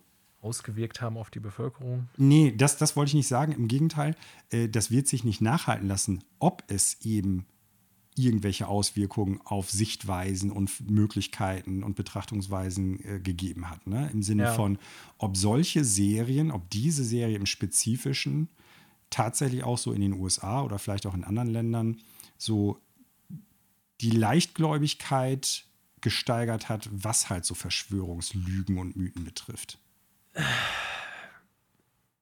Lässt sich nicht nachhalten, wie du sagst. Mhm. Kann ich mir schon vorstellen. Allerdings muss man dazu natürlich auch sagen, dass das längst nicht die erste Serie ist, die das zum Thema hat. Denn gerade in den USA, muss man ja sagen, ist eine gehörige, also in, nicht in allen, aber in weiten Teilen der Bevölkerung, auch ne, der, ich sag mal, durchaus republikanisch zugehörenden Bevölkerung, eine gehörige Portion Skepsis vom Zentralstaat seit Jahrzehnten Mhm. Ja, ja. Thema. Ne? Und äh, ob das dann, wie gesagt, immer mit diesem Deep State-Gelaber und so, wie Trump das auf die Spitze getrieben hat, ähm, das alles die Vorläufer dessen waren, ähm, ja, ich denke schon, ob die Serie oder andere Serien da einen Einfluss haben, Kulturschaffende, kann ich jetzt natürlich nicht sagen. Ne? Aber wie gesagt, ich glaube, so aus deutscher Betrachtungsweise muss man das schon sehen, dass in Amerika der Anteil derjenigen, die den Staat auch aktiv ablehnen, trotz alles Nationalstolzes, ne, oder sagen wir es so, die einen, ähm, die glauben zwar an die USA so und verehren die, aber die zentrale Lenkung äh, durch Washington ist ja vielen in den USA durchaus zuwider. Ne? Mhm. Nicht umsonst gibt es ja auch so eine äh, Taxing is Legal Robbery Bewegung, Mhm. ja? also die jegliche staatliche Steuern als äh, Kommunismus und äh, Mhm. Diebstahl sehen. Ja. Ja. Ich glaube allerdings schon, dass es da durch, also dass diese Serie vielleicht nicht als einzige oder als erste durchaus nochmal so, äh, ja, so diese, diese Skepsis nochmal berührt hat, so im Sinne von die. Ja, Ne? ich Weil glaub, das kommt ja. ganz oft in der Serie vor und das fand ich dann jetzt gerade, ich sag mal, zeitgenössisch heute sehr spannend. Ne? Die Mhm. machen, die können, die sind in der Lage. Finde ich interessant, ja. So, weil das ist wirklich dieses Narrativ von die, ohne genau festlegen zu können, wer sind eigentlich die, welche Ziele haben die. Ja. Da wird ja immer dran vorbei geredet. Ne? Es gibt ja, so einen soll Informanten. natürlich das große Mysterium Ja, sein. klar, das Ja. ist natürlich logisch. Das äh, ist mir schon so für die Serie bewusst, aber es ist halt nicht, nicht sehr stark anders jetzt so Hm. heruntergebrochen als das, was ja viele Verschwörungsmythen halt auch inne haben. Ne? Also es gibt die. Ja, wer sind denn die? Ja, das ist dann, keine Ahnung, George Soros oder so. Und wer noch? Ja, die da oben. Die Politiker, die Elite. Ne? Also es, es, ist, es lässt sich ja nie wirklich befüllen mit, äh, oder, oder selten wird es tatsächlich befüllt. Und es wird vor allen Dingen nie die Motivation klar. Und das ist ja in der Serie auch. Es wird alles verschwiegen und das maximal, was kommt, ist dann ja halt äh, ein oder zwei Personen, wie zum Beispiel der Krebskandidat, der alles, was dann halt vertuscht wird, ohne zu sagen, was genau vertuscht wird oder warum, nur damit abwehrt, ja, wir müssen ja die Bevölkerung vor irgendwas schützen, die sind nicht in der Lage, dieses Wissen zu verarbeiten oder sowas. Ne? Also es ist alles unglaublich vage. Es gibt halt ein Wir gegen die, es gibt halt kein konkretes Die. Also super, super interessant vor dem Hintergrund, Ja. dass es eigentlich das ist, was heute vielen Menschen Auftrieb gibt, an so einen Ver Verschwörungslügenkram zu glauben. Ja, ist tatsächlich, wenn du das so erzählst, äh, sehr interessant. Würde ich dann fast selber nochmal reinschauen wollen. Ich habe es natürlich noch genau in Erinnerung, so mit dem Krebskandidaten und so, wie er da immer nebenan, neben den Entscheidern im Zimmer sitzt, neben dem FBI-Chef und so und dann irgendwie Mulder in die Schranken weisen lässt, Mhm. sozusagen, aber nie selber aktiv wird. Oder erst in späteren Folgen. Also Ja, ich, ich treibe es ähm, mal auf die Spitze. Entschuldigung, ich wollte dich nicht unterbrechen. Nee, ähm, ist ein sehr interessantes Motiv und dass gerade Akte X das aufgreift, also da gebe ich dir insofern schon auch nochmal recht, ist wahrscheinlich gerade bei der Serie wirklich sehr präsent, weil die Serie ja davon lebte, auch der Hype um die Serie. Mhm. Ähm, wir, erkennen die Wahrheit, wir decken das Mysterium Ja. auf. Äh, ganz ehrlich, wie viele Leute aufgrund von Akte X alleine anfingen daran zu glauben, dass es außerirdisches Leben gibt, aber die Regierung uns das ja vertuschen Ja, will. ja, Das genau. geht, glaube ich, bis heute eher also in die Millionen, also wenn nicht vielleicht sogar in die Milliarden, aber ja. Ja, ähm, ich, ich weiß es nicht, ne? Also vielleicht mag es da Studien zu geben, wie es halt, äh, wie viele Leute haben in bestimmten Ländern vor Akte X und danach an bestimmte Sachen, die in der Serie vorkommen, geglaubt oder nicht geglaubt. Äh, wobei auch das natürlich dann nicht automatisch ein Kausalzusammenhang ist, sondern maximal eine Korrelation irgendwie darstellt. ja, klar, also der Beweis lässt So, sich nicht erbringen. Genau, aber ähm, wenn du dir jetzt Fox Mulder als Hauptcharakter irgendwie vornimmst und in, gerade in der zweiten Staffel einfach mal so aus dem Kontext heraus äh, die Sachen, die der sagt und was der macht und wie der handelt, halt einfach reinziehst, dann kannst du dir den genauso einfach irgendwie auf einer Querdenker-Demo vorstellen oder bei QAnon in irgendeinem Forum. Krasse Erkenntnis. Das ist schon irgendwie, also es ist bizarr, die Serie jetzt nochmal zu gucken mit dem, was aktuell gerade passiert. Oder Ja. einfach Auftrieb bekommt, weil Verschwörungsgläubige gab und gibt es, glaube ich, schon immer. Ja. Aber ja, aber es war damals natürlich eine völlig andere Zeitströmung. So, so, und ne? ja. vor allen Dingen über die Möglichkeit des Internet, äh, Echo Chamber und äh, Filterblase und sowas alles ist natürlich viel, viel geballter und viel krasser noch heutzutage. Nichtsdestotrotz spannend, das nochmal zu gucken. Und wie gesagt, ich hatte dann dabei irgendwie so die Frage, hat diese Serie unter Umständen denn wirklich solchen Sachen Vorschub gegeben? Ja, ist eine Frage, die sich nicht beantworten lässt, aber die trotzdem sehr spannend ist. Mhm. Ne? Aber das ist ja generell. Ne? Deswegen reden wir auch bei Videospielen und bei allen anderen hier auch immer wieder von äh, Kunst, Kultur oder von Zeitdokumenten, äh, weil eben, wenn man das viele Jahre später betrachtet, dann auch oft nochmal so ein gewisser Zeitgeist entweder durchscheint oder man Mhm. das anders betrachtet, wenn man Filme aus den Ja. 60ern, 70ern, 80ern und so hatten wir auch schon an diversen Stellen. Genau. Ja. Fand ich spannend. Trotzdem, bisher kann ich sagen, hat wirklich durchaus starke Episoden und kann ich jedem nur ans Herz legen, irgendwie mal zu gucken. Und wenn ihr die Serie schon gesehen habt und nochmal irgendwie gucken wollt, dann guckt euch die doch mal einfach mit diesem Punkt oder unter dem Gesichtspunkt an, den ich gerade genannt habe, so äh, Verschwörungsmythen. Wie funktionieren die? Beziehungsweise äh, hat man da so ein paar Stereotype, die man heute vermeintlich irgendwie bei Verschwörungsgläubigen sieht, auch schon damals da gehabt? Ja. Und damit kommen wir zum Ende dieser Sektion und auch zum Ende des Podcasts, Daniel. So ist es. Ja. Es war mir wie immer eine Freude, mit dir über Videospiele, in dem Fall eher Neuigkeiten, aber jetzt auch über ein paar Serien nochmal zu sprechen. Hat mir auch sehr Spaß gemacht. Äh, vielleicht können wir ja mal das wieder ein bisschen mehr in den Fokus nehmen und das häufiger auch mal wieder anbringen, je nachdem, was wir halt gelotzt haben. Wir bedanken uns natürlich auch an alle Zuhörenden da draußen. Äh, wir hoffen, es hat euch Spaß gemacht. Ihr konntet vielleicht so ein bisschen mitdenken, habt ein paar Denkanstöße bekommen oder äh, ja, vielleicht auch ein bisschen mal geschmunzelt oder so. Wenn ihr Fragen, Vorschläge oder einfach Gedanken habt, die ihr an uns äh, weitergeben wollt, dann folgt uns auf Instagram, Twitter, Facebook, äh, tretet mit uns, uns in Kontakt unter dem Hashtag FFEL bzw. Extrafreunde könnt ihr uns da finden. Ähm, wir freuen uns äh, natürlich auch jedes Mal, wenn ihr uns weiterempfehlt oder wenn ihr auch unseren Podcast bewertet, äh, der über diverse Podcast-Apps erhältlich ist. Ihr könnt das auch unter Anchor FM nachgucken, also Apple Podcasts, äh, Android und so weiter und so fort ist alles möglich. Und wie gesagt, uns hilft es auch wegen der Transparenz bzw. Sichtbarkeit innerhalb dieser Portale auch ungemein, wenn ihr einfach mal eine Bewertung da lasst und wenn ihr uns an eure Freunde, Bekannten, Verwandten oder vielleicht auch Feinde weiterempfehlt. In diesem Zusammenhang kommen wir zum Ende. Ich sage Tschüss und bleibt extra, extra freundlich. Und äh, Lami, was sagst du? Ich sage ciao und wünsche mir selber schönen Urlaub.